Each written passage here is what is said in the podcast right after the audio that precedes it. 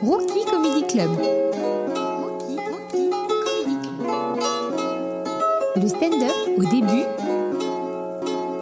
avec Mandarès.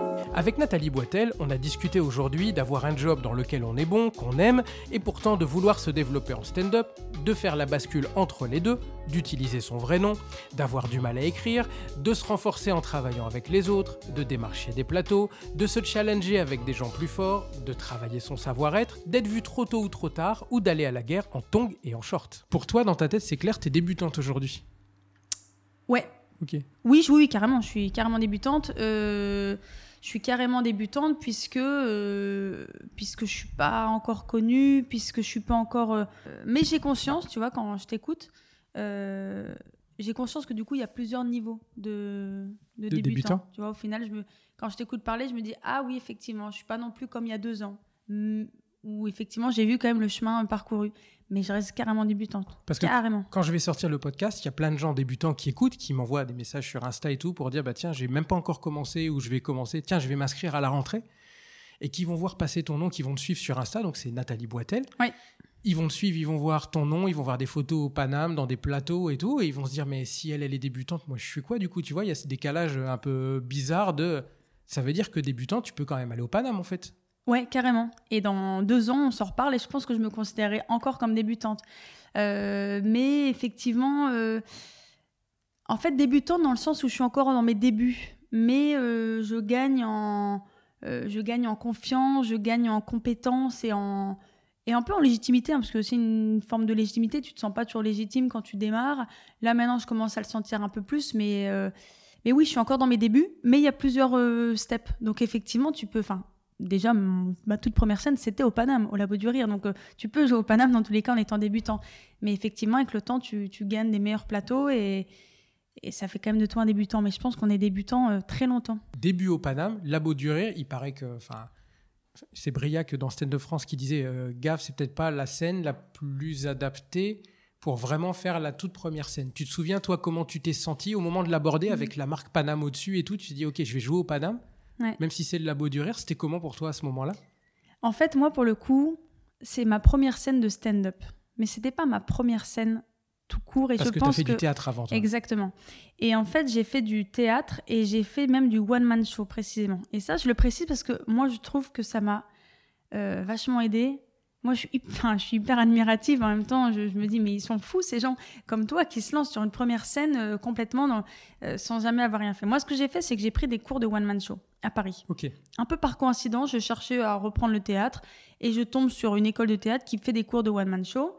Et je me dis, tiens, trop cool, je vais... ça me parle. Il y a un truc qui me donnait envie depuis longtemps, mais j'avais pas mis de mots dessus du tout. Je, ne cherchais pas à m'inscrire à des cours de one-man. Et là, je m'inscris. Et donc, pendant un an, je passe jamais sur scène, c'était Mhm. pas du tout l'objectif. Mais pendant un an, tous les mardis, j'allais à mon petit cours, tu sais, de théâtre avec les autres élèves. Donc, mes- mon cours de théâtre slash one-man show. Et donc, tous les mardis, je passais devant eux. Euh, donc, c'était. Enfin, j'avais, je connaissais déjà euh, un peu déjà la notion de bide parce que devant d'autres élèves, voilà. Je, j'ai appris un petit peu le travail de vite fait, hein, mais de travailler une vanne, travailler son perso, etc. Et à l'issue de cette de cette année-là, il y a eu le spectacle de fin d'année euh, où tu invites toute ta famille, tout ça, tout ça. Et c'était ça ma première scène. Et donc du coup, je je connaissais toujours pas le milieu du stand-up. Je différenciais un peu parce que je connaissais pas le milieu du stand-up et je me réinscris sur une deuxième année. Deuxième année où pareil, tous les mardis, j'allais à mes petits cours avec mes petits camarades et on passait sur scène, on écrivait des trucs. On n'était pas dans chaque semaine on teste de la nouveauté. On pouvait rester six mois sur le même sketch pour réussir à le, tu le vois, fignoler, le exactement, peaufiner, le rendre plus efficace. exactement, le rendre plus efficace, travailler ta présence sur scène. Et pareil à la fin de cette deuxième année, petit spectacle de fin d'année, etc. Euh, on a même eu cette fois-là deux spectacles de fin d'année, euh, deux jours de suite. Donc en fait, au bout de deux ans de cours de théâtre, j'avais trois scènes à mon actif, ce qui n'est euh, rien en deux ans, mais moi, ce qui m'allait très bien, vu que c'était un truc de loisir. Et là, à un moment, quelqu'un me dit, mais pourquoi tu te mets pas au stand-up? Là, tu pourrais jouer plus régulièrement. Et là, je me dis, ah, ok, je connais pas du tout, on me parle du Labo du Rire. Donc en fait, quand je suis arrivée au Labo du Rire, je, je le précise parce que je suis arrivée avec un texte que j'avais déjà joué euh, quelques mois auparavant euh, sur la scène, c'était mon spectacle de fin d'année. Donc je l'ai un petit peu optimisé en mode stand-up, parce qu'il était un petit peu plus one-man show et tout. J'étais pas en mode personnage non plus, hein, mais euh, je prenais un petit peu du matos, je m'asseyais sur une chaise, tout ça, je l'ai enlevé. Mais je suis allée du coup au Labo du Rire en me disant, je pars pas sur un bid. Je sais qu'il y a deux trois trucs qui C'était un fonctionnent. peu ton sûr, entre guillemets, Voilà. dont tu savais que ça marchait. C'est ça. globalement. Ok. Bon, mon sûr, tu vois, euh, mon sûr qui valait pas grand chose, je l'avais joué deux fois. Mais je savais en tout cas que ça tenait la route. Je l'avais travaillé six mois, je l'avais joué devant les, les étudiants euh, de, de mon école. Donc, ma première scène du Labo du Rire, j'étais bien sûr très stressée, mais euh, je savais que je partais pas sur un fluide. J'étais. Euh, D'ailleurs, moi, j'ai tout de suite eu cette stratégie de je fais venir des, des potes à moi euh, pour avoir euh, de la bienveillance et être entourée. Et du coup, pour ce premier Labo du Rire, à l'époque, c'était à 18h. Ouais. Maintenant, c'est 17. Et j'ai eu la chance, pour ma, ma première date, on m'a proposé un jeudi. Et en fait, le jeudi à 18h, bah, ça doit être un labo du rire. Tu avais quand même, euh, je pense, bien 25 personnes dans la salle, Ce qui est vachement cool de jouer devant hyper 25 personnes, cool. première scène. carrément. Et dedans, j'avais bien 6 ou 7 personnes que je connaissais. Et du coup, en fait, ça a été, ça, a été un super moment. Donc, avec, euh, avec le recul, euh, je pense que si je revoyais cette scène, je me dirais c'était pas ouf. Mais malgré tout, c'était pas mauvais non plus. Parce que j'avais. euh, je repartais avec des trucs que j'avais déjà joués. Donc, j'ai pas eu ce, ce stress de me dire merde, ça va être la cata. Mais.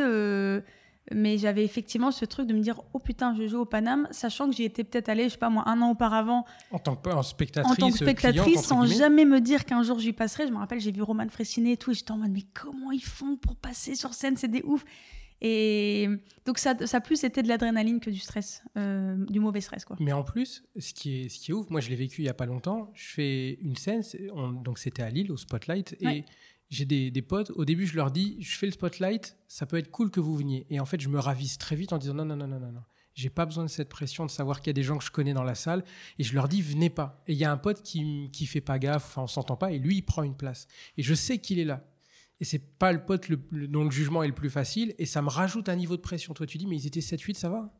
Bah, parce qu'en fait, euh, j'avais cette mini confiance de me dire, je sais que ce que je vais faire ne sera pas gênant. Moi, c'est le pire truc que, que je, C'est une des pires sensations que je trouve au monde, c'est le, le sentiment de gêne. Où tu sais, t'es dans le public et t'es mal pour la personne sur scène. Moi, je sais que mes potes, je vais pas leur faire vivre ça. Je sais que ce que je fais, au pire, ça sera pas ouf. Ouais. Parce que c'était sûrement le cas, c'était sympathique. Mais c'était pas non plus cata. Donc, je savais déjà que j'allais pas les mettre eux dans une mauvaise situation. Et j'ai quand même sélectionné les potes. j'ai, Ouais. Tu vois, j'ai pas pris ceux dont le, des gens mauvais publics, comme on dit. Moi, j'ai pris des potes bons publics, bons Tu délire. savais qu'ils euh, allaient mettre un peu d'ambiance. Ouais, qui allaient rire, tu vois. Et c'était le cas. Je, je, qui, qui riaient, tu vois, parce que je pense qu'ils étaient aussi hyper contents pour moi de me dire putain, c'est ouf, elle passe au Paname. Ouais. Bah ouais, carrément. Donc, non, je les ai sélectionnés, les potes. Et alors, quand, quand euh, tu fais ton passage, tu sors euh, du labo du rire, c'est comment pour toi euh, Vraiment, les sentiments juste après? Tu as fait ce truc-là. Enfin, il y a un côté un peu mythique, notamment quand tu es en province. Il y a quelques lieux comme ça, un peu Ouais. mythiques du stand-up. Tu dis, OK, j'ai fait le Paname. C'était comment pour toi à ce moment-là? Alors déjà, euh, bon déjà j'ai trouvé ça très cool parce que contrairement au Barbès, euh, on en parlait tout à l'heure, au Barbès tu sais pas quand est-ce que tu passes à l'open mic. Oui, tu- exactement. tu, tu- quand, tu fais ta première scène au Labo du Rire, euh, tu as un ordre de passage. Et Oui. je trouve que déjà ça t'enlève du stress de savoir quand est-ce que tu passes. Donc tu vois Briac qui dit euh, pour une première scène au Labo du Rire c'est peut-être pas le plus facile. Je sais pas si c'est plus difficile qu'ailleurs parce qu'au moins tu arrives, c'est cadré, euh, tu sais quand est-ce que tu passes, tu sais que tu as 5 minutes mais tu as le droit de faire 4. Euh, tu as un lieu où tu es plutôt confortable, c'est une belle cave, etc. Donc je dirais pas que c'est le pire pour une première scène. Ce qui est difficile, c'est que peut-être qu'effectivement, selon l'horaire a changé, selon les jours, tu peux te retrouver, et j'en ai fait d'autres, des labos du rire, devant quatre personnes. Ça, c'est dur. Et ça, c'est dur. Donc en fait, le labo du rire, pour une première scène, tout dépend combien t'as de personnes. Mais c'est aussi ça, moi, qui fait que j'ai ramené des gens. C'est que je me dis, au moins, je joue devant mes potes, mais je ne voulais pas jouer devant personne. Euh, donc voilà, c'est plus ça qui est dur. Et donc moi, j'ai fait cette scène, et quand je suis sortie, euh, j'étais euh, j'étais comme une ouf. J'ai kiffé. En fait, j'ai j'ai- vraiment pris un plaisir de dingue. J'étais stressée, bien sûr, hein. mais j'ai vraiment pris un plaisir de dingue. Et je me rappelle, c'est un- donc un jeudi soir, et j'avais juste après ça un pot de départ euh, avec des collègues.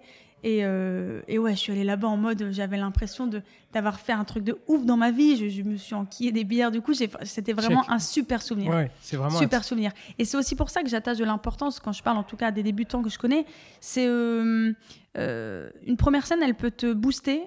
Euh, peut-être même trop, parce qu'après, tu as l'impression que tu es la reine du pétrole et tu dis, Eh, euh, tu vas voir limite le patron du, Paname, tu veux pas me faire jouer sur un autre plateau? Là, ça y est, je crois que j'ai retourné la salle. Alors que pas du tout.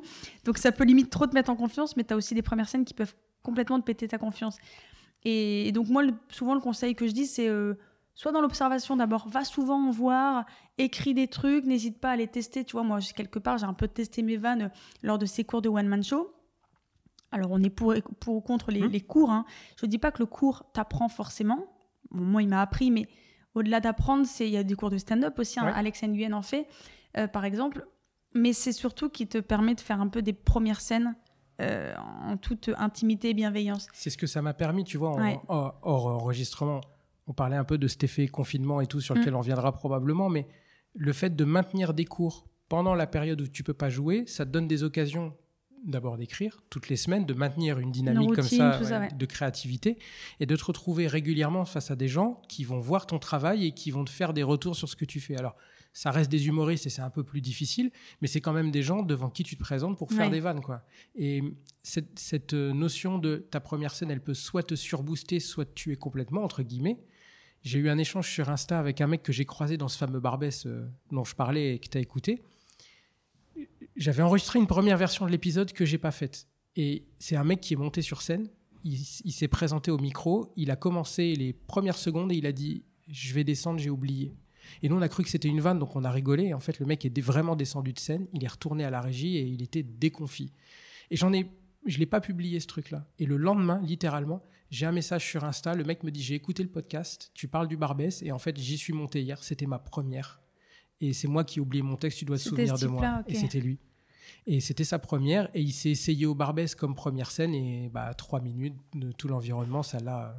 C'est- la couper les pattes, quoi. Alors j'espère pour lui, d'ailleurs, s'il écoute, euh, qu'il qu'il- qu'il continue et qu'il va réessayer. Mais c'est pour ça que moi, je, moi, je suis, un peu quelqu'un de prudent. Je suis pas forcément euh, euh, la meuf qui va partir sur du 100% test pendant 10 minutes et qu'importe les bides. Moi, je suis plutôt quelqu'un de prudent. Donc, en fait, avec mon prisme, et à nouveau, hein, c'est basé sur mon expérience, moi, je dirais pas à quelqu'un, tu veux faire du stand-up, mais vas-y, écris 3 minutes, monte sur scène. Parce que je sais que moi, si je monte sur scène en ayant écrit 3 minutes, j'ai jamais rien fait de ma Mhm. vie et que ça se passe pas de ouf, bah, je peux vite me dire, waouh, quelle idée de merde, je suis tellement nulle, tout ça, tout ça. Donc, euh, moi, je suis plutôt praticien de prends ton temps, limite, fais ça, trouve-toi deux trois, euh, deux, trois potes qui veulent faire la même chose, ou en tout cas, même s'ils veulent pas faire la même chose, mais déjà, tu sais quoi, joue devant eux. Alors, pas jouer en mode tu prends un micro, mais je vous lis mes textes. Déjà, est-ce que, est que vous les comprenez? Est-ce que ça vous fait un peu marrer? Plutôt sourire Plutôt rire et, en fait, euh, ouais, prends un peu le temps de, de, de, la taffer un tout petit peu cette première scène. Alors, faut pas non plus attendre la perfection, il y a un moment, faut y aller. Mais euh, voilà, moi, je suis plutôt du genre à conseiller de pas partir non plus à la guerre euh, en, en tongs et en short, tu Ouais. vois. Enfin, pour moi, c'est un peu ça. hein. Une première scène euh, pas trop préparée, c'est un peu ça, quoi. Ça veut dire, euh, mais c'est un conseil hyper intéressant pour tous ceux qui vraiment débutent ou qui n'y sont pas encore, restez pas tout seul. Trouvez-vous des gens avec qui faire cette activité-là. Allez vous inscrire dans des cours. Il y en a peut-être Ouais. à côté de chez vous aussi. Tu disais, tiens, tu dis, on est pour ou contre les cours. Toi, tu as fait des cours alors de one-man show, etc. C'est quoi ta position sur le fait de suivre des cours ou pas? En fait, il y, en a- pas mal qui disent, et il y a une blague euh, de l'humoriste Franjo qui dit ça, qui dit Moi, je veux pas suivre de cours parce que souvent, les gens qui donnent des cours de stand-up, ils ont pas percé dans le game. Donc, du coup, j'ai pas envie d'un cours d'un mec qui a pas percé dans le game. Euh, bah déjà, tu peux être un très bon humoriste sans forcément percer. hein. Après, il y a différentes manières de réussir, mais c'est surtout que.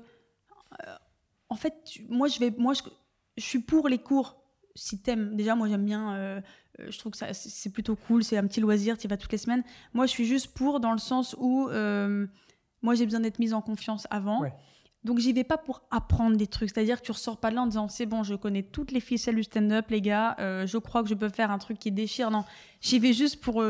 Pour en fait toutes les semaines me dire bah putain si déjà t'arrives à jouer devant une classe Ouais. euh, de 15 personnes dans une salle froide parce que tu sais c'est une salle de théâtre quoi classique enfin t'es pas dans un théâtre avec les lumières bah déjà après euh, enfin moi j'étais pas assez vite je pense que j'ai eu un petit peu d'aisance tu vois sur scène un minimum mais parce qu'en fait j'avais ce truc là donc euh, donc certains diraient peut-être toi mais t'as perdu un an Mm. parce qu'au final t'aurais pu directement monter sur scène alors déjà moi à l'époque je connaissais pas le stand-up donc la question s'est pas posée et je me dis, ouais, ouais, effectivement, j'ai peut-être perdu un an. J'aurais pu tout de suite monter sur scène.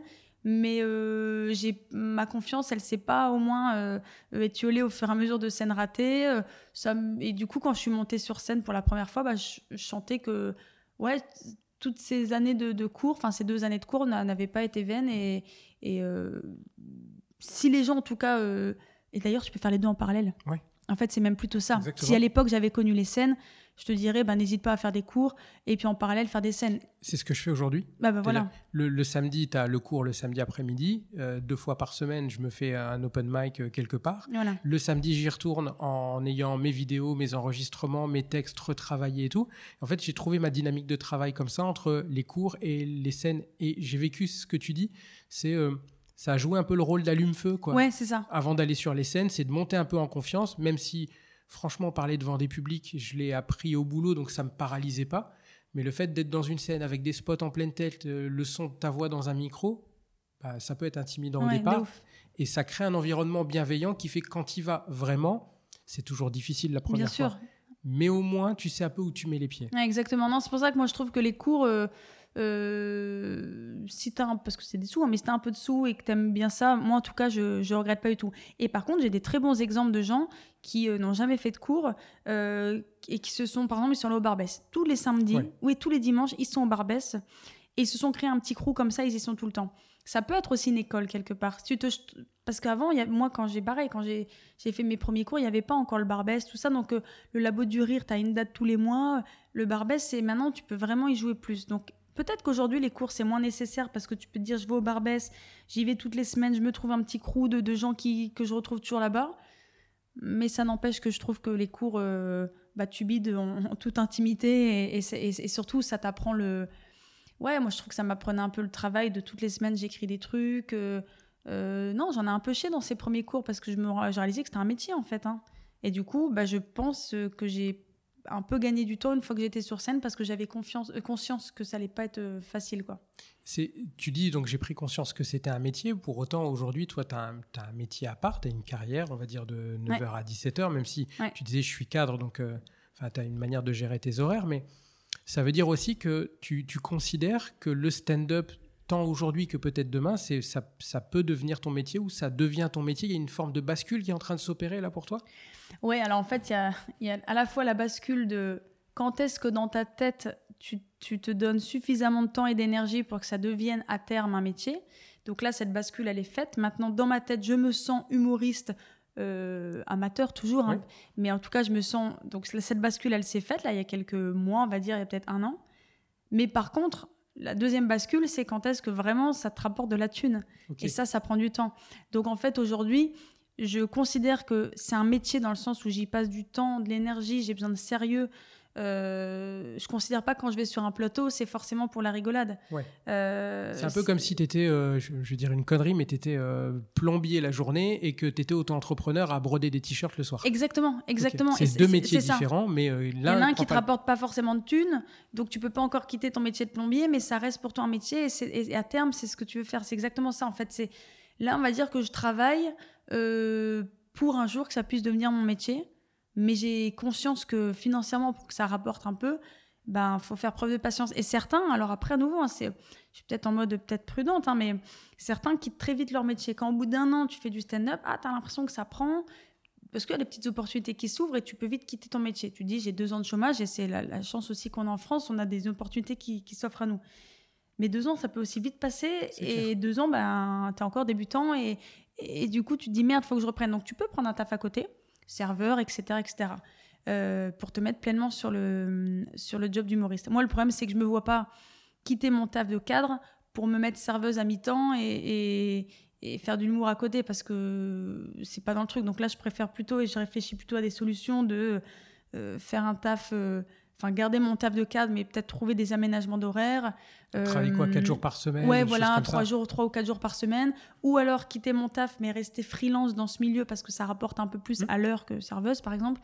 Euh, mais j'ai, voilà, c'est une réflexion. Quand est-ce que tu quittes ton taf? Ben, je parle avec pas mal de monde et en fait, ben, pas tout de suite parce que avant que ça te rapporte, euh, il faut un peu de temps.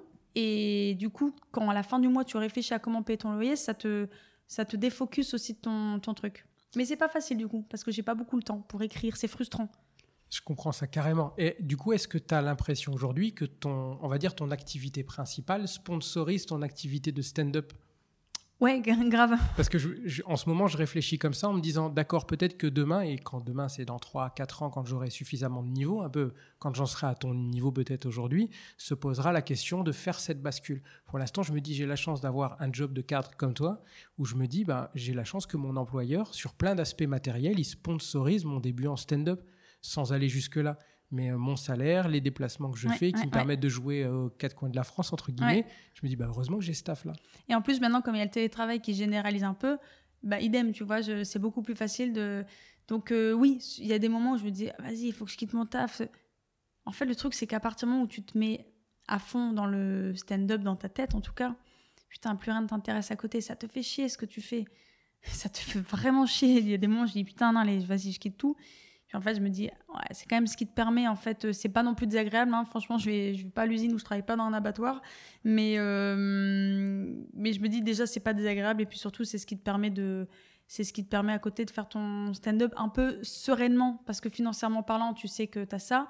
Et puis même dans les moments où tu as un gros bide, je sais pas, il y a des moments j'enchaîne deux, trois scènes, je dis putain, qu'est-ce qui se passe? Là J'ai perdu le mojo, c'est, ça va pas. Le et ben en fait, euh, t'es pas en train de te dire putain, en fait, je suis nul, qu'est-ce que j'ai fait pour tout quitter? Non, le lendemain, je reprends mon taf et, et du coup, ça te permet aussi de t'as un équilibre pour le moment. C'est alors, je me retrouve exactement dans ce que tu dis et peut-être que ceux qui nous écouteront euh, en sont là aussi, mais j'ai eu ces passages et pourtant j'ai, enfin, c'est vraiment euh, quand je te dis début début, c'est troisième scène. Ça s'est mm. bien passé pour toi et à un moment donné, tu te dis cool j'en ai marre de ce que je fais, je me déplace trop, mais c'est ça ma vie, c'est génial, les gens ont rigolé, c'est incroyable. Et puis tu refais un autre truc et tu prends des gros bides dans la tronche et tu dis non mais c'est bien le travail en fait. exactement. Il est pas si mal ce taf finalement. Non mais c'est exactement ça, c'est ce qui te permet de...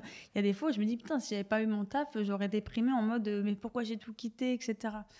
Mais il y a un moment, euh, il y a un moment si vraiment tu veux passer un step, je pense qu'il faut te dégager du temps. Donc là, voilà, c'est ma réflexion. Et c'était le cas de l'an dernier. Il s'avère qu'il y a eu les confinements, donc j'ai décalé, mais j'avais prévu de prendre un petit congé sabbatique. Mmh.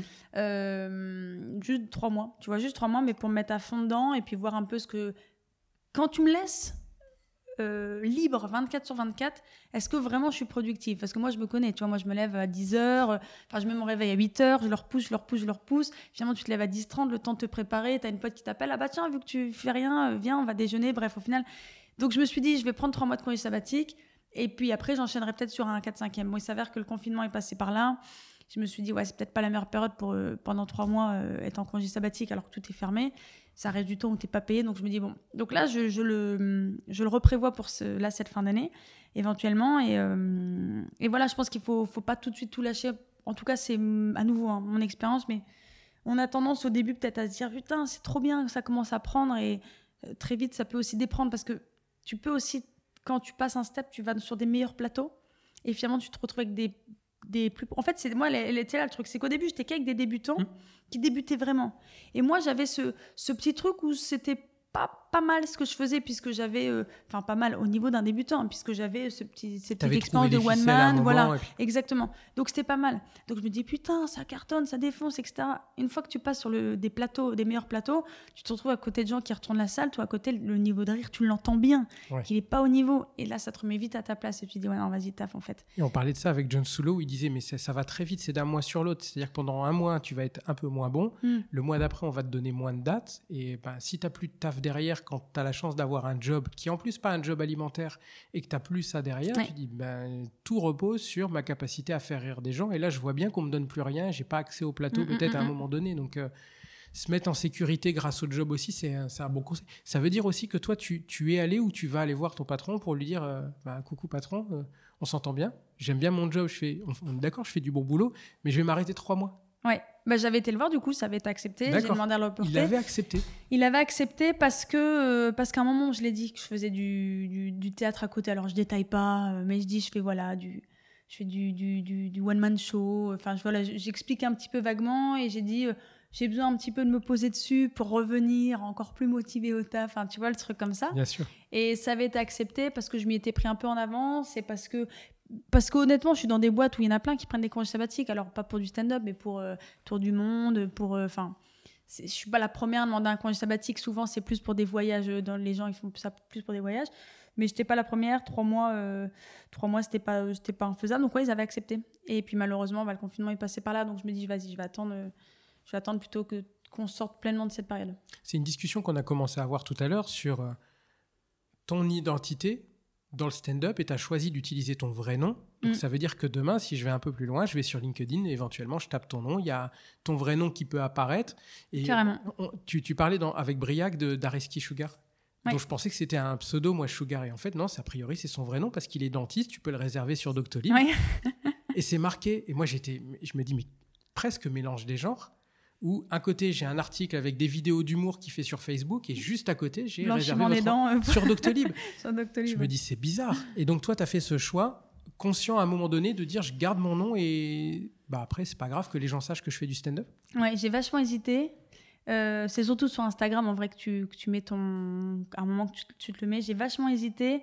Euh, honnêtement, pas que pour. euh, parce qu'après, oui, tu vas voir sur LinkedIn, tu vas voir ce que je fais, tu vas voir où je travaille et tout. Tu verras tout mon, cursus, mais à la limite, je me dis, voilà. Euh, C'était plus effectivement de. Tous les collègues, du coup, ils peuvent aussi très vite retrouver un peu ce que tu fais, tu perds un peu ton intimité. Mais c'était plus même de me dire, merde, est-ce que je vais. J'en sais rien, peut-être que dans 5 ans, il y a des vannes que je fais que je vais, que je vais plus assumer. Alors, pas parce qu'elles seront euh, racistes ou Mm. homophobes ou autres, mais plus parce que je les trouverais nazes et que je me dis, putain. Parce que tu aurais eu la euh, progression entre temps et tu reviendras en exactement. waouh, Et je dis, vas-y, je veux pas en fait que ça, que ça ressorte quand un collègue le tape ou autre. Et puis après, j'ai hésité. Puis, euh, puis en fait, j'ai été regarder un petit peu ce que, ce que les gens faisaient autour de moi. Parce qu'en fait, il fallait se trouver un pseudo. Oh, moi, je suis nulle à trouver des pseudos. Je me dis, qu'est-ce que. Pff. Puis après, je me suis dit, ouais, tu sais quoi, t'embête pas. Nom, prénom. Ouais, nom, prénom, en fait, assume. C'est-à-dire que. Aujourd'hui, j'ai. En vrai, aujourd'hui, j'ai. euh, j'ai plein de collègues qui me suivent sur Insta, mais qui trouvent ça en fait stylé. Ils, adorent, tu vois. Comme si tu faisais du marathon et que tu avais fait une grande course et tout, et les gens disaient, ça, ça te distingue sans...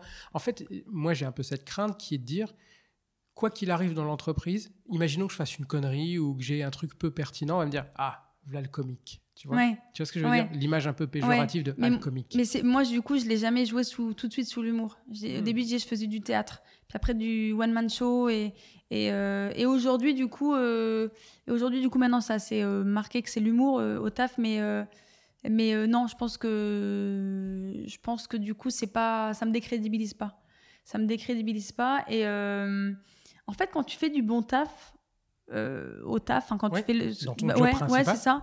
Et ben, je pense qu'il n'y a pas de, il y a pas de débat. Enfin, tu vois, il y a dix ans, j'avais, j'étais en, en alternance dans un taf et, et pendant un an, et, euh, et j'ai appris par hasard que mon manager était gogo dancer en boîte de nuit le, les jeudis, vendredis et samedis.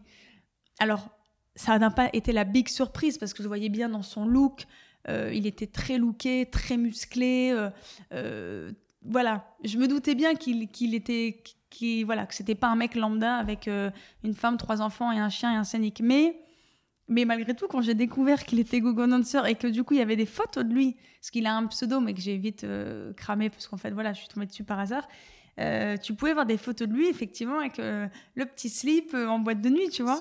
Et, et je me disais, putain, et je parlais de ça à mes potes. Il y en a, ils disent, putain, c'est quand t'es en réunion, tu, tu vois que ça. Non, parce que le gars, il est hyper pro, hyper smart. Et en fait, je me dis juste, c'est stylé. Moi, quelqu'un, au contraire, qui fait euh, à côté de son taf, euh, qui, qui fait rien, en fait. Enfin, euh, c'est juste son taf, c'est toute sa life. Moi, je trouve ça chiant. Je, je trouve qu'on se définit pas par notre travail. Tu vois, moi, au contraire, je trouve que les gens. tu sais, il y avait une fois, j'avais vu une, une masterclass, je sais plus quoi, mais qui disait en gros, on demande souvent la première question qu'on pose. et donc toi, tu t'appelles comment? Ok, tu fais quoi dans la vie? Et en fait, souvent, bah, tu te sens obligé de répondre parce que tu fais dans la vie. Ouais. Bah, moi, je suis chef de produit.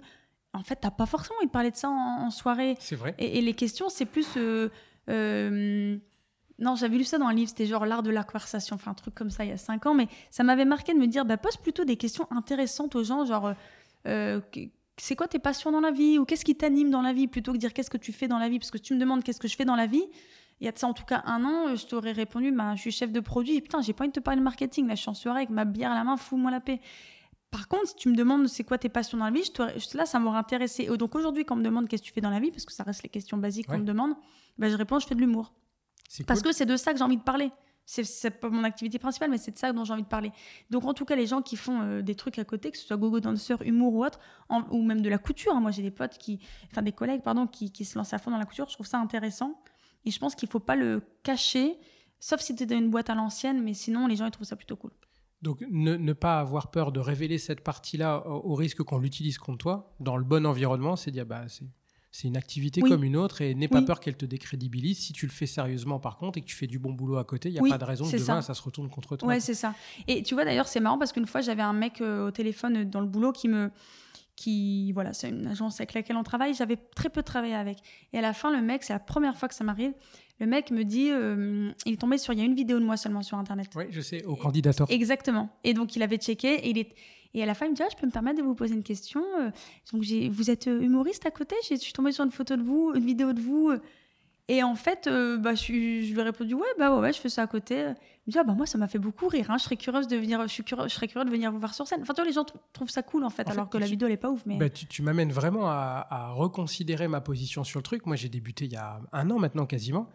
Et vraiment, je vis dans cette crainte qu'un jour, mon patron, il vienne me voir et qu'il me dise Mais c'est quoi Mandarès? Et enfin, je saurais lui expliquer. Je serais fier d'avoir entamé la démarche, mais je suis un peu dans une boîte, à- à- dans, dans un milieu très euh, homme, à l'ancienne, etc. Mm, Et je- je- Mm. Même si ça se retournerait pas contre moi, je me dirais J'aurais toujours peur que dès qu'il se passe un truc, on me dit Ah, voilà le comique. Ouais. Voilà, tu vois Mais je comprends. Et après, il y a aussi peut-être un truc, c'est que quand j'ai mis mon nom, je l'ai pas mis au tout début. Je l'ai mis quand je me suis dit, ok, maintenant Nathalie, ta priorité dans ta vie, tu le sais, tu le sens, tu as trouvé ta- ton truc, c'est ça. Donc je n'ai plus non plus une ambition de dingue dans ma boîte. Si demain ton but c'est de devenir Mm. le PDG ou je ne sais quoi que tu veux évoluer, peut-être qu'effectivement ça peut te mettre mal de montrer qu'en fait euh, t'es pas euh, 100% dedicated à ton taf. Moi quand j'ai compris que je voulais plus spécialement, ça veut pas dire que je veux pas évoluer, mais qu'en tout cas voilà, c'est plus ma priorité euh, 100% le taf, et ben j'accepte que derrière, peut-être que certains vont dire euh, ah bah c'est chouette ce qu'elle fait. Bon par contre euh, pour la pour devenir chef, je pense que ça va pas être elle, elle est pas assez focus, euh, on sent qu'elle a la tête un peu ailleurs. Bah j'accepte si c'est ça les conséquences parce que c'est le cas, j'ai pas envie d'être focus sur ça. À quel moment tu t'es euh, conscientisé, c'est un mot que tu as utilisé dans un autre podcast, à quel moment tu as conscientisé le fait que, ok, je suis arrivé au point où, au plus haut où j'ai envie d'être, et ce qu'il y a au-dessus, c'est autre chose. C'est plus le boulot, c'est plus euh, le marketing ou autre chose, c'est le stand-up. À quel moment tu t'es révélé ça à toi-même? Tu l'as. T'as accepté de, le- de- de te le dire? Euh, ça s'est fait assez vite, mais euh, peut-être 6 ou 7 mois après avoir continué, bah parce qu'en fait, tu, très vite, quand tu rentres dans le milieu du stand-up et tout, les gens, ils sont à fond. Et en fait, tu passes sur des scènes et tu, tu dis putain, il cartonne, lui, c'est trop, f- c'est trop bien ce qu'il fait, alors que je l'ai vu il y a un mois sur la même scène que moi et il a grave progressé. Et en fait, tu vas le voir et, il dit bah ouais, mais moi, voilà, moi, je, joue euh, dès que je peux, je gratte des plateaux au taquet, euh, c'est ma priorité. Et là, tu dis bon, bah en fait, il n'y a, pas de- il a pas de secret. Si je veux être progresser, être au niveau et sachant que ça m'anime, il faut en fait que j'en fasse ma priorité. Et du coup, des discussions comme ça euh, autour d'une bière avec d'autres humoristes m'ont fait prendre conscience que euh, à un moment, si tu veux progresser et donc que ça soit plus juste un loisir, il faut que tu y passes un peu du temps. Donc il faut que tu y passes euh, euh, bah, peut-être des certains week-ends, tu vois que tu acceptes de rester à Paris le Mhm. week-end pour être dans le truc, alors que moi j'étais plus en mode ce week-end on part au soleil, euh, je sais pas moi dans le sud ou autre, bah, je le fais de temps en temps parce que c'est important de se garder aussi euh, du temps pour soi, hein, Ouais. pour son couple ou pour ses potes. Mais bah, ça nécessite de parfois y passer du temps le week-end, des, des soirs la semaine, de, de dire tes potes d'annuler des apéros, enfin pas d'annuler, mais de dire non à des apéros. Mais c'est plutôt cool parce que ça se passe dans des bars, donc dire je vous propose plutôt que l'apéro, vous venez me voir et Ouais, après. Tu, l'avais dit ça. Ouais, précédemment en disant euh, T'as prévenu tes potes c'est ça. Attention, moi je vais me lancer dans un ça. truc, ça Mm. va nécessiter que bah, on se voit peut-être plus euh, juste pour boire des bières. Par contre, si vous voulez boire des bières, venez me voir. C'est cool, ça fera du monde et en plus on boira des bières. Donc c'est là où je l'ai conscientisé et, et du moment où j'ai fait ça, ah bah là j'ai mis, enfin là j'étais à fond du coup. Donc ça veut niveau de taf, j'avais toujours mon taf, hein, mais euh, j'avais toujours du temps, mais au moins mon temps libre, je me suis dit ok c'est là-dessus. Et j'ai commencé à écrire, j'ai commencé à à aussi me faire un petit entourage, tu vois, de, de, de, de, potes du stand-up, tu vois, c'était pas, c'est pas forcément tes meilleurs potes, mais en tout cas, c'est des collègues, tu vois, voilà, c'est des collègues de stand-up, il y en a certains qui tu t'entends bien, tu te dis, bah tiens, tu- on va se boire un café, on écrit ensemble, ou je te lis mes vannes, qu'est-ce que t'en penses? Tu trouves un peu des, voilà, des partenaires, tu vois, là-dessus? Tu disais tout à l'heure, enfin, que ce soit des cours, pas des cours, ou tu vas au Barbès euh, tous les samedis et tu joues là-bas, il y a toujours cette notion de travail en groupe qui revient.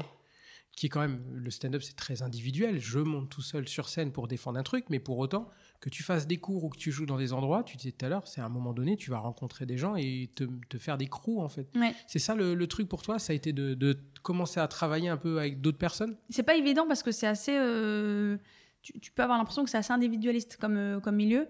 Euh, moi, en tout cas, je sais que travailler seul, déjà, j'aime pas ça. Moi, je suis un animal social, tu vois, j'ai besoin d'être avec des gens, etc. Donc tu travailles, je travaille pas forcément en groupe, mais plus euh, avec des binômes. C'est-à-dire que, je sais pas, moi maintenant j'ai deux, trois personnes avec qui euh, je m'entends hyper bien, mais on se voit plutôt en seul à seul, parce que sinon, on, on- t'as pas le temps de, lire les textes de tout le monde, donc je travaille plus en... Mais c'est rapide, hein. si on vient, on se fait un déj, et j'en profite pour te lire tes textes, ok, on se refait un déj la semaine prochaine, ça sera ton texte qu'on lira. ou- Donc, euh, ouais, te trouver des gens, puis parfois juste, vas-y, viens, on se boit une bière et on parle de juste, euh, je sais pas, la, dernière galère qu'on a eue, le... on met un petit peu nos- je sais pas, nos doutes sur la table, on discute. Puis parfois on se dit, tiens, t'as un truc euh, à me conseiller, là, tu vois, j'ai senti que hier, j'ai fait telle vanne, elle passe pas trop, tiens, écoute mon enregistrement, et là, elle va peut-être te dire, ah ouais, mais c'est peut-être parce que tu le dis comme si, alors qu'il faudrait le dire comme ça. D'accord. Donc c'est plus des gens euh, euh, qui vont t'aider et puis en même temps qui vont aussi te rassurer, puis en même temps qui vont faire aussi que c'est cool. C'est pas que t'as des potes en fait un peu dans le milieu pour aller boire une bière de temps en temps et rendre le qu'il y a encore du plaisir, ça reste aussi. c'est pas juste monter sur scène, faire des vannes, les écrire et rentrer chez toi. C'est aussi, tu parlais du côté social, c'est Ouais. avoir à un moment donné des, des- des connexions là-dedans, échanger avec des humains. Enfin, tu vois, mais c'est ce qui m'intéresse aussi, c'est parler avec des gens. La raison pour laquelle je fais de Bah podcast, oui, c'est j'imagine. parler avec des gens, pas rester tout seul à dire Grave. avec les doutes, euh, ça marche, ça marche pas, je vois personne, j'écris dans mon coin. C'est tiens, bah, c'est comment pour toi, c'est comment Ouais, pour ouais, moi, à différents niveaux et tout. Et c'est ce que je trouve cool. Et en plus, particulièrement moi, en tout cas, moi, je suis pas très solitaire, donc j'ai besoin de. Puis tu sais, moi, en vrai, l'écriture de Van, euh, c'est pas, c'est pas une partie de plaisir, moi, écrire. Franchement, euh, écrire, moi, c'est pas ma cam. J'ai, du mal, me mettre sur mon ordi, écrire les trucs. J'ai des idées, mais euh, euh, je sais pas, j'ai du mal à aller plus loin, donc je vais souvent esquiver, trouver autre chose à faire. Puis là, je serai merde, putain, j'ai la scène demain, j'ai toujours pas écrit. Dès que je sais que je vais voir quelqu'un pour en parler, bah, ça me booste. Et puis, mon texte, moi, en fait, euh, mes textes, je les renforce grâce aux gens, tu vois, euh, grâce aux deux, trois personnes. euh, euh, je dis pas qu'ils écrivent mes blagues, mais en tout cas, ils m'aident à les écrire quelque Donc toi, part. tu as hein. l'idée, tu as une base de départ, tu te dis, tiens, je vais le dire comme ça, je trouve ça marrant. Ouais. Quelqu'un va dire, bah tiens, si tu le disais comme ça, toi, tu vas rajouter un truc. Ouais. Et ça devient tout autre chose en travaillant à deux que ce que tu avais amené au départ. Exactement. C'est hyper cool, ça. Et, et je trouve ça carrément mieux, et, on- et je le fais même pas assez parce que bah parce que j'ai pas beaucoup le temps entre le temps que tu dois consacrer à l'écriture, le temps que tu dois consacrer à passer sur scène, le temps que tu consacres aussi, ben mine de rien, c'est con, hein, sur Instagram à contacter des plateaux ou autre. Euh, et ben en fait du coup, on- parfois tu donc je vois des potes pour écrire, mais tu as la première demi-heure où tu parles plus euh, de ta life, enfin de, de, de ceci de cela. Finalement, le temps d'écriture avec les gens, euh, j'en ai pas tant que ça, mais c'est ce que j'aimerais faire encore plus. C'est ce que je fais de temps en temps et c'est ce que j'aimerais faire plus. Et, et ça, je trouve que c'est important. C'est pour ça que je dis au tout début, même pour tes premières scènes, ça peut être juste tes potes, hein, même s'ils sont pas humoristes, mais confronte un peu au- au- les idées aux autres, tu vois. Alors après, euh, choisis les bonnes personnes. Hein. euh, Parce qu'il y en a, ils sont toujours ah non, ça me fait pas rire. Ah putain, ta gueule, j'ai mis Bah toute mon énergie là. C'est ça qui est difficile aussi, c'est d'avoir des retours comme ça Ouais. qui sont pas. euh, Alors c'est pas des retours de gens qui connaissent les codes, les techniques et Ouais. tout, qui vont pas juger le côté technique, qui vont juste te faire un tour. bah, c'est pas drôle. Ouais, c'est ça. C'est pour ça que j'ai choisi bien tes potes qui, sont, qui aiment bien un peu réfléchir à ça. Parce que moi, au début, je lisais à mon. Enfin, tu sais, tu, te mets un peu à poil quand t'écris. Tu, Exactement. Tu, tu, tu, dis même, tu te prends pour qui la meuf? Tu crois que c'est drôle ce que tu es en train d'écrire? Mais alors, elle, elle s'est pris pour la meuf drôle, quoi. Et du coup, tu lis ton truc à un pote. Moi, en l'occurrence, au début, je lisais à mon mec. Et puis, tu sais, il était juste. Hum, ouais, ça me fait pas rire. Mais je disais, putain, projette-toi. Là, il n'y a pas encore la chute, il n'y a pas encore ceci. Mais l'idée, c'est rigolo. Ouais, peut-être. Bah ouais, non, en fait, les gens, ils savent pas forcément se projeter. C'est-à-dire que c'est, tu me sors la vanne, euh, soit elle me fait rire, soit elle me fait pas rire. Mais si elle est en construction, j'arrive pas à me projeter sur ce que ça peut donner. Oui, je peux te dire que l'idée est bonne. Donc mon mec, j'ai arrêté de lui lire les trucs. Il vient voir le truc quand c'est fini. Mais un, certain pote qui aime ça, ou des humoristes, parviennent plus à se projeter sur OK, je vois où tu veux en venir, pas mal, mais peut-être qu'il manque tel angle. Et donc ça, c'est pas mal pour. euh, Puis après, voilà, après il y a deux trois bouquins aussi moi qui m'ont aidé, tu vois. Alors, je, je m'arrête. On va revenir sur les bouquins, c'est intéressant. Ce, ce que tu dis sur le fait de lire à ton mec ou pas, moi j'ai le même problème, enfin problème avec ma copine, où des fois j'arrive, je lui dis mais c'est l'idée de l'année, c'est incroyable, regarde j'ai un truc, un- et elle me fait d'accord. Et je vois qu'elle rigole et pour me faire plaisir, mais je sens qu'elle est pas dedans. Par contre, quand j'en parle avec d'autres humoristes, ils me disent ok, c'est cool, mais qu'est-ce qui se passerait si Et Ouais, si tu ouais. vas par là? Et en fait, maintenant j'en reviens à me dire ben je vais arrêter de lui donner Ouais. mes vannes parce que Ouais, tu te fais du mal pour rien. c'est comme si je lui disais je vais faire du foot, regarde, j'ai allongé deux jongles. Elle va me dire ouais, c'est cool, mais Ouais, fais un ouais. match en fait. Non, mais je viendrai devoir jouer. Et, et- et du coup, c'est pour ça que moi, ça, j'ai arrêté de faire ça. Au début, en plus, je le prenais hyper à cœur. Genre, au début, ça me faisait limite chialer. Je disais, putain, mais tu te rends pas compte, j'ai passé des heures là. t'es- En, en un, Exactement. en un mot, tu me dis juste, ouais, pas ouf. Mais va te faire foutre, tu sais le temps que j'ai passé là-dessus. Bien sûr que c'est ouf, c'est toi qui te rends pas compte. Donc du coup, tu as ce truc, euh, non, non, il y a des gens, il faut sélectionner. Moi, j'ai juste un ou deux potes parce qu'ils aiment ça, réfléchir, parce qu'ils ont l'habitude de voir du stand-up. Mais le mieux, ça reste, ça c'est au début, quand t'as pas encore de potes humoristes. Quand tu as des potes humoristes, ça reste quand même le mieux parce qu'ils sont capables de plus se projeter, de dire ok, attends, le setup il est assez clair, euh, c'est quoi la chute, pourquoi pas, il y a peut-être un truc plus original à faire. Voilà, c'est mieux, c'est mieux avec des. C'est pour ça que c'est important de sur deux trois personnes avec qui tu t'entends bien et t'échanges des trucs. Ok, ça c'est donc très intéressant. Tu parlais de bouquin à l'instant. Euh, c'est des trucs que tu as lus quand tu as vraiment commencé ou c'est des trucs un peu avancés? Non, c'est des trucs que j'ai lus quand j'ai commencé. Euh, c'est pas forcément. Euh, il faudrait que je les relise aujourd'hui pour voir ce que j'en pense, mais en tout cas, quand j'ai démarré, ça m'a permis de de me dire ah putain d'accord en fait une vanne vraiment ça se construit et t'as plusieurs trucs moi j'ai bien aimé c'est euh, le livre de Christine Bérou, qui est une humoriste qui passe d'ailleurs souvent au Paname. Que j'ai là dans le sac. Euh, voilà, que tu as dans le sac. Voilà, écrire un one-man show et monter sur scène. Tu as notamment une partie, celle qui m'a le plus intéressée, sur euh, ce qu'elle appelle les ficelles un peu de l'humour. Comment une blague, une vanne peut être drôle. Enfin, je tu vois, je donne un exemple. je sais pas que j'ai en tête, il y a un mec qui raconte que sa nana, dès qu'elle passe devant des Zara, elle a un radar à Zara. Et ben pour rendre le truc drôle, il fait un parallèle et il s'imagine à la guerre, par exemple. Et il dit, non, mais dès, que ma meuf, euh, on approche d'un Zara, moi je me mets en mode militaire. Attention Zara à 500 mètres Zara. Et il fait tout un sketch là-dessus. Elle te donne un exemple. Bon bah voilà, ça c'est une ficelle d'humour, c'est euh, le parallèle avec euh, voilà une situation. Et elle te donne une dot vanne où elle te dit bah ça ce qui est drôle c'est par exemple je sais pas moi le, le, le fait tu prends un fait banal et tu fais genre c'est un truc de ouf, je sais plus, c'est peut-être Florence Foresti ou je ne sais qui, qui, dit ah putain, désolé pour mon retard, mais là j'ai pris euh, la ligne 12 pour venir. Putain, vous saviez que ça s'arrêtait à tous les arrêts? Donc c'est une évidence, mais qu'elle rend. Euh, euh, donc ça fait forcément rire parce qu'elle te dit une évidence, mais en prenant un air comme si c'était un truc de ouf. Bon, bah c'est des trucs tout bêtes, mais je me dis, ah ouais, d'accord, donc ça c'est une ficelle. Et de temps en temps, quand j'ai démarré, je me dis, tiens, comment je pourrais rendre ça drôle? Bah peut-être que je devrais prendre telle ficelle, et voilà. Ça m'a pas, en vrai j'ai pas révolutionné mes sketchs ou mes sets grâce à ça, mais ça m'a juste permis de mieux comprendre en fait que en fait l'humour ça reste un peu il y a une partie de science, tu vois, une partie de mécanique euh, qui mécanique. voilà, qui se travaille du coup. Et que si tu l'abordes comme ça étape 1, étape 2, étape 3 et c'est écrit pour que normalement alors si tu mets la bonne idée, le bon angle et tout, mais si tu respectes cette construction, ça a plus de chances de marcher que si tu livres l'idée euh, brute comme ça. Exactement. Et là, il y a un autre livre en français qui est sorti récemment que j'ai pas lu, mais c'est euh, le guide presque parfait du, euh, du stand-up ou le non le guide presque complet du parfait stand-up, un truc comme ça. Ok. Et tu en as plein aussi en anglais qui sortent. Donc, moi, j'ai lu que celui-ci dont je te parle de Christine Bérou. Il faudrait peut-être que j'en lise d'autres aussi. J'en ai déjà feuilleté d'autres et effectivement, ça t'aide parfois à comprendre.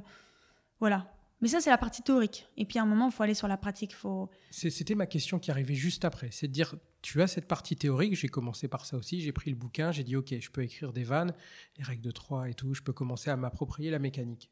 Après, bien sûr, faut passer sur scène. Mais toi, aujourd'hui, avec euh, presque trois ans derrière, est-ce que tu te dis, ok, la technique, je l'ai. Euh, le bagage technique, construire des vannes, la mécanique, c'est bon. Maintenant, il faut juste que j'ai les bonnes idées. C'est ça ou? Ouais. En fait, cette partie théorique, c'est ce que j'ai eu au début. Donc, parce que moi, je suis comme ça. C'est mon côté un peu scolaire hein, aussi, mais j'ai fait des cours. Bon, parce qu'en même temps, je connaissais pas à nouveau le stand-up, mais je pense que j'aurais quand même fait mes cours. Euh, j'ai lu mon livre. Euh, euh, j'ai regardé des spectacles. J'ai essayé de comprendre, etc. Une fois que tu as la partie théorique, elle t'aide. elle t'aide et encore aujourd'hui, moi, elle m'aide, etc. Mais de temps en temps, enfin, il y a un moment, pardon, il faut savoir se dire, ok, maintenant, c'est la pratique vraiment. C'est, t'as beau avoir un texte très bien, si sur scène tu le délivres mal parce que, parce que, je sais pas, parce que t'es stressé, bon, ça c'est la base, il faut pas trop le montrer, mais si, je sais pas, parce que tu le, tu le racontes trop en mode, euh, on sent que c'est un texte appris par cœur, ou à l'inverse, que tu essayes de faire le mec hyper cool alors qu'on sent que tu l'es pas, enfin il y a un truc aussi qui va avec le personnage. Il faut que tu, travailles ton perso sur scène. Oui, du savoir-être devant en public. Exactement. Moi, il y a des fois, j'aime bien aussi aller des open mic parce que donc moi, je passe sur scène puis je regarde les gens. Et, et puis forcément, bah, tu, tu, regardes avec un œil critique et tu dis ah tiens, pas mal. Hein. Il y a d'autres, tu dis ah c'est con parce que ces vannes elles sont bien écrites mais pas bien vendues. Euh, il l'a mal dite ou il a ou, ou, il a voulu jouer un rôle. On sent que c'était pas sincère. Enfin donc voilà, le, il y a un moment la théorie c'est bien, moi ça me rassure c'est la base.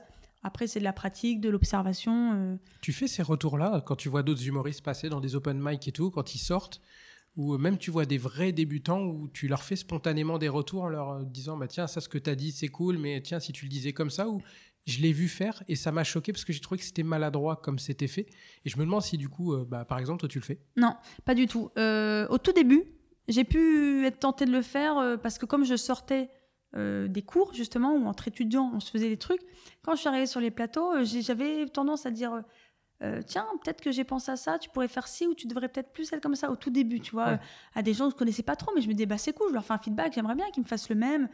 Et en fait, j'ai senti que non, en fait, les gens ne veulent pas spécialement de feedback, genre t'es qui pour me faire un feedback? Euh, Donc c'était au tout début, j'ai peut-être fait cette erreur, non, non, maintenant je le fais plus doux, sauf si vraiment c'est, ça fait partie, je te dis, de deux, trois personnes que je vois souvent, je dis, attends meuf, là j'ai pensé à un truc, t'as vu comme tu l'as dit, non, ça va pas, faut que je dise comme ci, comme ça, parce qu'on est potes. Mais sinon, non, c'est euh, c'est le petit côté un peu individuel de. Non, chacun fait son truc. Euh, euh, tu t'enregistres et tu t'écoutes et si, c'est à toi de t'analyser, tu vois. Ou alors tu trouves ton petit crew qui va te dire ce qui va pas.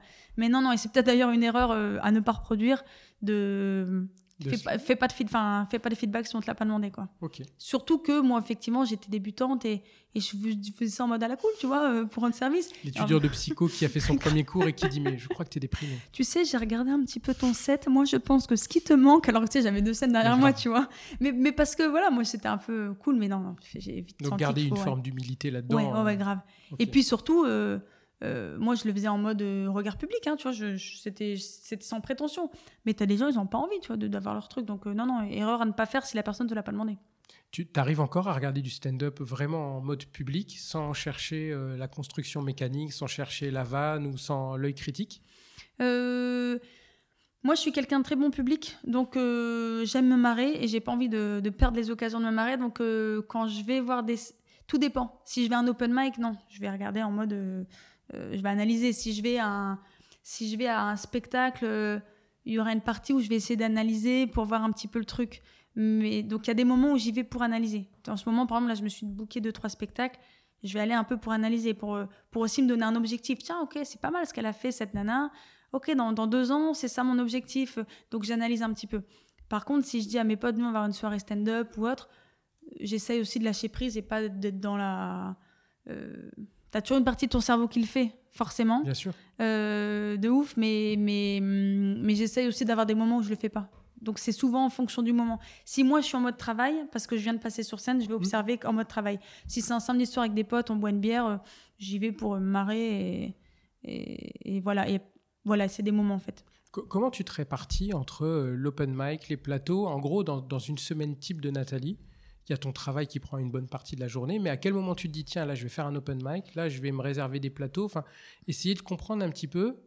Tu parlais tout à l'heure d'organisation, d'y mettre du temps, de l'énergie et tout.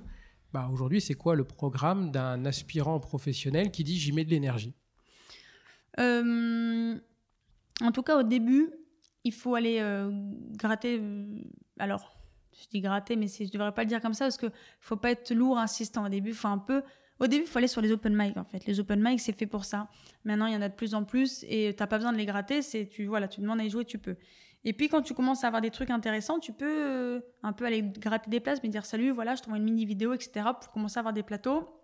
Il y a un réseau qui se fait, qui voilà, il parle de toi. Euh, euh, du coup, tu peux aller facilement sur un autre plateau. Moi, c'est là où je sens que je suis débutante, mais que j'ai passé un step. C'est que là, par exemple, depuis le 19 mai, date de réouverture mmh. des, des, bars, etc.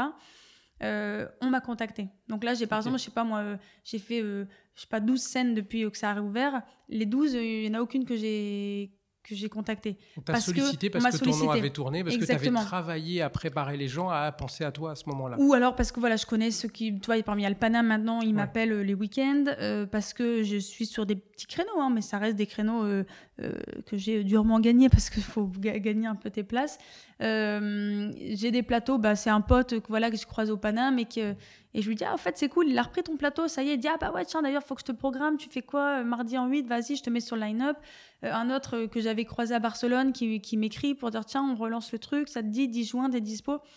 Donc petit à petit, t'as ça, ce qui fait qu'aujourd'hui, je, je vais quasiment plus dans les open mic parce que j'ai des plateaux qui me suffisent euh, à jouer.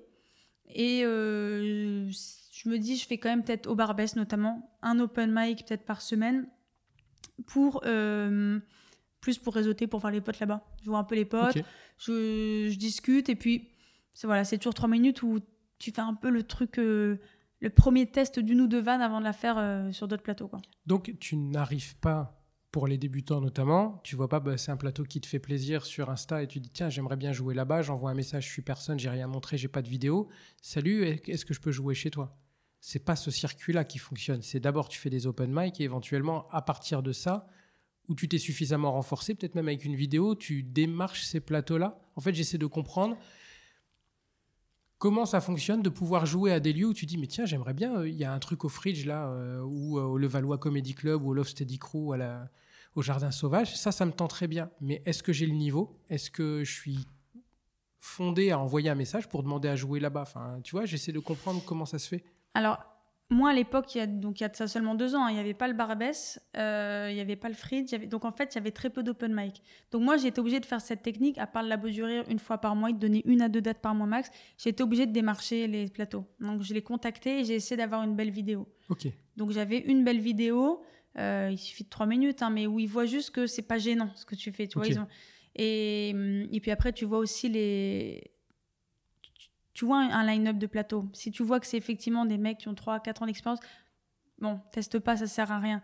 Mais si tu vois qu'il y a des noms de gens que tu connais peut-être même pas ou autre, il y a des plateaux un peu plus petits, tu vois, un peu plus modestes et tout, et eh ben ouais, faut pas hésiter. Après, ils te répondent pas, mais, euh, mais euh, voilà. Et après, il y a aussi une technique, c'est d'aller voir le plateau et après discuter avec le mec. Faut passer un peu de temps aussi, du coup, sur les plateaux, discuter avec le mec. Mais aujourd'hui, vu que tu as les open mic, je te dirais, concentre-toi sur les open mic parce que c'est ce qu'il y a de plus facile. Essaye de te choper euh, au Barbès notamment une petite vidéo euh, ou ailleurs, hein, une petite vidéo pas trop mal. Comme ça, tu t'en fais ta carte de visite un peu. Est-ce que je peux jouer sur ton plateau? Voilà. Puis après, parfois, il faut sortir de Paris. C'est ce que tu fais avec Lille. Ils sont aussi parfois moins exigeants parce qu'il y a moins d'humoristes. C'est juste. Et du coup, euh, bah, parfois, tu peux aussi sortir de Paris et dire bah voilà, j'ai ça. Et, ils sont moins exigeants et tu vas. Donc, non, open mic, mais plateau aussi, bien sûr, en contactant, en sachant que tu n'auras pas toujours de réponse. Et... C'est alors je, reviens là-dessus, c'est ce que j'ai fait au, Spotlight, à poser une GoPro, du mm. son, essayer de mixer les deux pour que ça fasse un truc et vidéo et audio qui soit un peu cool. Tu disais, il faut pas que ce soit gênant. T'as pas des rires, euh, enfin tu vois, t'as pas des rires par minute euh, de, non, de non, mecs expérimentés, mais on voit, on peut voir que tu es à l'aise, on peut voir que ça rigole et on peut se dire, tiens, ce mec-là, si je le mets chez moi, ça peut valoir le coup. C'est un peu ça le. Oui, en fait, quand je dis gênant, c'est. Euh, euh, tu vois, quand tu regardes L'amour et dans, dans le pré, je sais pas il y a des oh, moments, c'est gênant. Voilà, c'est ça, c'est malaise en fait. T'as envie de zapper, tu vois. Et il y a des humoristes, parfois c'est ça, t'as envie de les zapper. Euh, tu dis putain, heureusement que ça dure trois minutes euh, parce que en fait, ce qu'on dit, c'est tu prends le, public en otage presque parce qu'il est là, il a qu'une envie. Et c'est pas, je dis pas, c'est pas malveillant parce qu'on démarre tous. Mais il faut avoir conscience que hum, c'est pour ça, moi aussi, que je trouve que c'est important de, de taffer un petit peu ce passage, juste pour pas prendre le public en otage sur oh là là, t'as créé un froid, tout le monde qui regarde euh, le, sol. Euh, donc voilà, si ta vidéo, il y a quelques petits rires et tout, ça permet de voir que t'es pas malaisant, euh, on n'a pas envie de te zapper. Et, et parfois, ça suffit, tu vois. Après, juste avoir une vidéo comme ça, on, les gens ils peuvent te donner euh, ta chance parce qu'ils ont besoin de monde ou parce que ils trouvent que c'est pas mal. Ou parfois mais ils vont dire bah vas-y viens et d'ailleurs tu peux dire aux gens si tu veux je veux bien je fais juste la première partie je veux bien juste trois minutes euh, euh, je veux même pas de chapeau. Tu vois au début tu peux ah, c'est un bon conseil ça. c'est possible effectivement de de, faire le, petit, comment, le, petit échantillon, de dire écoute, je prends pas de chapeau, rien du tout, tu me laisses un mini créneau, juste je te montre si c'est pas trop con. Carrément. Tu vois, moi par exemple, euh, là je suis en train de, lancer un plateau avec un pote, Thomas Si, SI, que tu peux retrouver sur Insta, qui est très cool. Et on, crée un plateau à deux et. Hum, et ben moi, tu vois, je trouverais ça cool de me dire bon, bah il y a six humoristes euh, qui sont de notre niveau. Euh, non, d'ailleurs, c'est toujours bien dans l'eau d'essayer d'en avoir un, bien, tu vois, un stylé qui a vraiment son spectacle, un peu, voilà, ça te fait un peu la tête d'affiche. D'autres, un peu de mon niveau et tout. Mais moi, du coup, je me, dis, tiens, ça pourrait être pas mal de se dire, vas-y, on, laisse la chance à quelqu'un qui vraiment démarre, on lui laisse peut-être moins de temps, euh, 3-4 minutes, puis ça, le, ça fait des. C'est bien aussi pour le public, je trouve, de, voir un petit peu. Euh, et, au final, en fait, le, le, mec du plateau prend pas trop de risques parce que s'il sait que les autres sont bons, au pire, il y a 3 minutes, voilà. au pire, il y a 3 minutes un peu moins bonnes bah, c'est tout, ça fait partie du jeu. Enfin, il y a même des gens très bons qui font des trucs pas ouf. Hein. C'est juste. Mais c'est cool parce que je me dis aussi, peut-être que c'est une légende que je me forge dans ma tête, mais je me dis, t'arrives, euh, t'es avec des gens plus forts, voire beaucoup plus forts que toi, ça ne peut que te pousser à progresser, alors que tu fais un open mic avec des gens euh, qui sont aussi mauvais que toi quelle est la progression que tu peux espérer en étant entouré de gens aussi mauvais que toi? Moi, je Mm. préfère me mettre en difficulté, mais avec des mecs très très forts pour me dire, ok, ça me donne un exemple à suivre et je peux me challenger, que d'être avec des mecs euh, qui sont au même niveau que moi et je me dis, bah, peut-être que je suis meilleur qu'eux, mais en réalité, est-ce que le benchmark est vraiment intéressant quoi? En fait, au début, c'est marrant parce que quand tu joues effectivement avec des gens euh, de ton niveau, il suffit que ça marche un peu bien. Je te dis, c'est le problème que j'avais au début. Je me dis, ah putain, ça cartonne, vas-y. Tu tu, tu as l'impression que ça y est, t'as compris le truc. Et en fait, tu joues un moment avec d'autres personnes qui sont bien meilleures et tu dis, ah non, je l'ai pas tout à fait compris le truc. Il manque encore quelques éléments. Et, euh, et donc, c'est effectivement que jouer avec des gens meilleurs que toi, ça te fait progresser. Mais ça peut aussi. te- Rien n'est irréversible. Mais ça peut aussi te griller des cartouches parce que du coup, ça veut dire que tu peux être clairement un niveau en dessous et, et du coup, ben, tu ne seras pas au max. Donc, il y a un, un- un truc que j'ai lu, c'est mieux vaut être connu euh, deux ans trop tard que 15 secondes trop tôt. Je l'ai entendu il y a pas longtemps, je sais pas où, mais je l'ai entendu il y a pas longtemps. C'est euh, l'humoriste américain Goulman, que je connaissais Ok. pas, qui a lancé un truc, c'est euh, les 365 tips euh, Ok. d'humoriste. Ouais, j'ai entendu ça. Voilà, ils sont écrits en anglais et, euh, et c'est des petites, des petites phrases très simples. C'est 365 conseils. Je les ai pas tous lus, mais j'en ai parcouru une quinzaine et il y en a un que je trouvais, un- voilà, je me dis oui, en fait, au début, quand tu sens que ça marche, tu as envie de, as envie de, de, de- de rincer euh, des messages au, au taquet pour qu'on te fasse jouer, etc. Et en fait, patience, parce que si t'as pas le niveau, on, enfin, on se ferait une image de toi. Si on te revoit pas pendant deux ans, euh, on te cite ton nom. Ah ouais, ouais, je l'ai vu, ouais, pas mal, pas ouf. Alors qu'en fait, entre-temps, tu seras peut-être devenu très bon. Mais voilà, ce qui est pas grave, parce que rien n'est irréversible. Demain, tu reviens, tu fais un truc très bien, et je me dirais, ah bah tiens, je reviens sur ce que j'ai dit, en fait, il est bon. Mais ce que je veux dire, c'est que voilà, au début, faut pas chercher à jouer que avec des meilleurs que toi, parce que oui, ça te fait progresser, Yes. mais ça te veut dire que tu es toujours euh, le, dernier bon des, des- voilà le moins bon des bons quoi Ouais, donc éternellement, tu peux cultiver cette Ouais. image de moins bon du Ouais. groupe, alors qu'en réalité. euh, exactement ok, je comprends. exactement donc c'est pour que le bon équilibre euh, en fait le mieux c'est de faire des open mic pour te roder un peu de sûr et une fois que tu as de la base et ben tu tu vas sur des plateaux où ça où tu peux un peu plus euh, Et puis le conseil que tu donnes aussi, c'est va voir les plateaux, va en tant que Ouais. spectateur, va discuter avec les organisateurs, présente-toi, discute, sois quelqu'un de cool. Ouais. Ne sois pas juste le millième humoriste qui dit bonjour, est-ce que je peux jouer chez toi comme tout le monde? C'est viens À voir fond. au moins le lieu, quoi. parce que il y a d'ailleurs des c'est au café Oscar je crois qui fonctionnait comme ça Euh, les auditions tiens au-delà des open mic de Barbès, le Labo du Rire de Paname, tu as le Café Oscar qui propose les auditions publiques Mhm. tous les mardis. Et ben eux, pour réussir à avoir une date avant, parce que ça a changé maintenant de personnes qui s'en occupent, mais tu es obligé d'y aller en fait en spectateur et de voir le mec et là il te donner une date. Et quelque part, bah, ça, ça, ça te, ça te ramène du monde, tu vois. Il y a une forme de respect du Ouais. lieu aussi. Ouais, c'est ça, ça fait peut-être des années qu'il a monté ça. Et tout le monde a envie de jouer là, mais si toi tu fais la démarche d'aller voir en disant Moi je me suis intéressé à ton travail et ce que tu as fait, ben intéresse-toi Ouais, au mien du à coup. fond. À fond. Donc c'est pour ça, c'est aussi un bon truc euh, euh, de passer un peu de temps. Et puis c'est toujours cool. Tu ramènes euh, un- des potes. Ça, ça dure une heure un spectacle stand-up. Donc tu rigoles, tu bois ta bière, tu vas parler au mec, tu dis. Le mec, il est content que tu aies fait la démarche. Il te voit de visu. Ça change des 50 messages Insta qu'il reçoit. Si tu en as la possibilité, je trouve que c'est bien au début. Moi, quand tu démarres, moi, j'ai essayé de faire ça de temps en temps. J'allais directement voir des plateaux. C'est l'occasion en plus de voir un peu euh, ce qui se fait. Donc, euh, ouais. J'ai été pas mal euh, frustré. Il y a pas longtemps, j'ai un humoriste que je suivais sur Insta qui disait Mais si vous voulez venir jouer chez moi, envoyez-moi un message. Donc, bah, moi, bête et discipliné, j'ai envoyé un message en MP, tu vois. Et j'ai pas de retour. Donc, il y a une frustration qui dit Mm. Mais pourquoi? Et à Ouais. chaque fois, c'était envoyez-moi des messages. Ben, je t'envoie un message, tu réponds pas. ouais. Je me- et je- j'en discute avec un autre humoriste qui a fait le plateau et qui me dit Bah, vas-y. Il y a un mec qui est venu ce soir et il lui a proposé de venir la semaine d'après. Donc, bah, vas-y. Parfois, on se rend pas compte, hein, mais je pense qu'il y en a vraiment, ils croulent sous les messages euh, de, de, de Sifax gens. notamment, Ouais, euh, la dernière fois, il avait une story dans laquelle il publiait, il faisait dérouler le nombre de messages qu'il avait reçus. qui reçoit. Ouais, et je, je me rendais absolument pas compte. Tu t'en doutes, mais le fait de le voir à l'écran, Ouais. de dire mais il y a- il y, a autant de personnes que ça qui veulent jouer à cet endroit-là. Mais comment tu fais pour à un moment donné te démarquer et aller le toucher à un endroit Ouais. où les autres le toucheront pas? Et, et, et- et c'est c'est ça, en fait. Les gens, ils reçoivent plein de messages. Moi, je m'en rendais pas compte non plus. Euh, je pense qu'il y en a aussi qui envoient des messages. euh, Peut-être que sur le moment, il y en a qui ont fait des erreurs. Bah, vas-y, joue. Puis en fait, tu te rends compte que le mec, euh, euh, c'est malaisant au possible ce qu'il fait. Et tu, et, parce qu'il y en a, ils n'ont pas conscience que c'est pas forcément encore au niveau. C'est ce que je te dis au début, mais moi la, moi, la première, hein, tu as, tendance à penser que ce que tu fais c'est trop bien, donc tu dis vas-y, je tu verras ce que je fais, c'est pas mal. Et en fait, bah, non, c'est pas forcément ouf ouf. Donc faut avoir aussi de l'humilité et, et, en même temps pour être passé par là, je sais qu'au début c'était dur, j'avais aucun plateau, j'ai galéré, il n'y avait pas beaucoup d'open mic, j'envoyais mes vidéos, j'avais une belle vidéo. Le Field, par exemple. Mmh.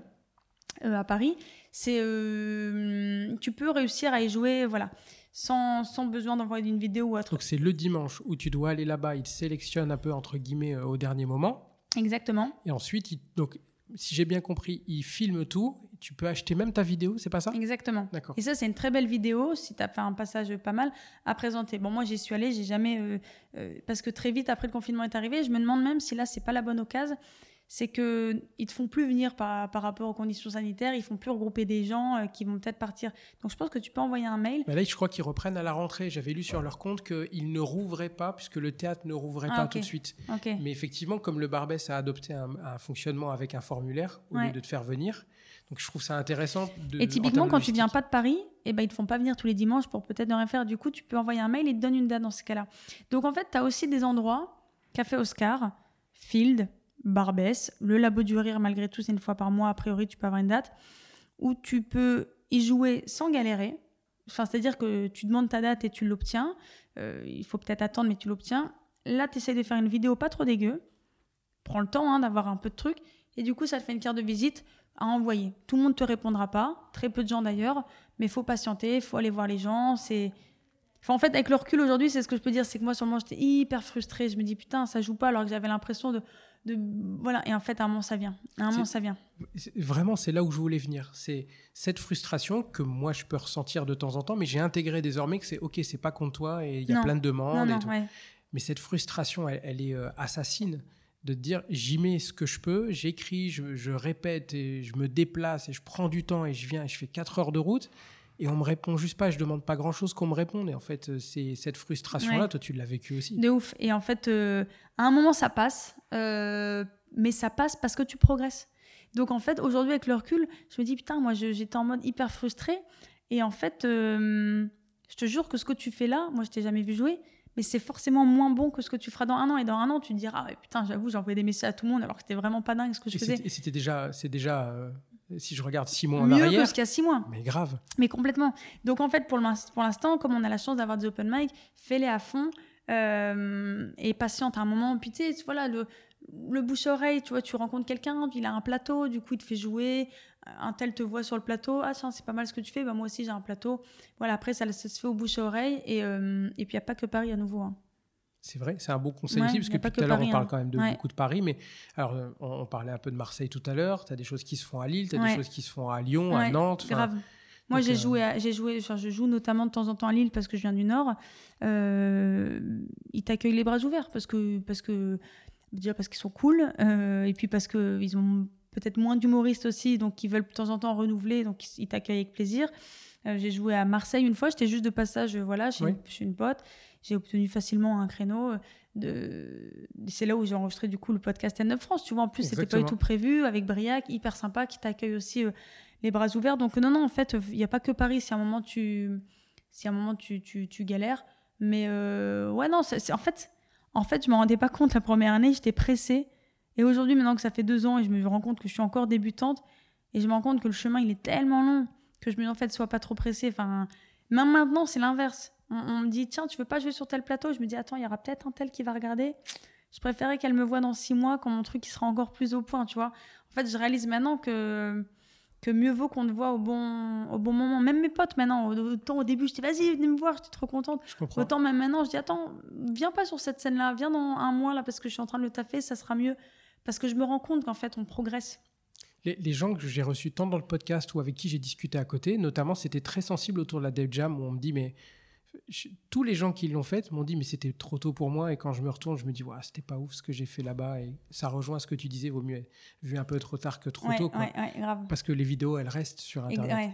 Et tu disais tout à l'heure, toi, tu as un passage qui est celui de candidateur, et tu dis, je sais plus si c'était hors le podcast ou en enregistrement, tu sais, ouais, il est peut-être même pas ouf d'ailleurs. Oui, alors après, pour le coup, euh, candidateur, la vidéo faisait 7 minutes normalement, et le, le, gérant de candidateur me dit, bon, on va les publier. Et très vite, moi, j'avais conscience que c'était pas mal, franchement, j'ai pas fait un mauvais passage mais j'avais conscience que dans un an, deux ans, trois ans, ce serait pas ouf. Et, je, et comme je sais que je ne prévois pas de publier euh, un max de vidéos, euh, euh, je voulais pas que ce soit que ça qui reste. Donc je lui ai dit, euh, ça a été un petit peu une, du coup, une négociation, mais je dis, je, je veux pas.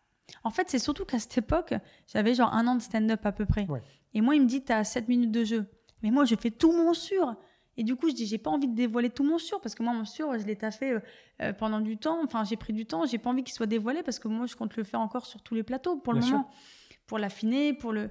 Euh, donc, je, je voulais pas que tout soit dévoilé. Donc, j'ai juste mis deux minutes. Il a accepté qu'il y ait juste deux minutes, qui sont.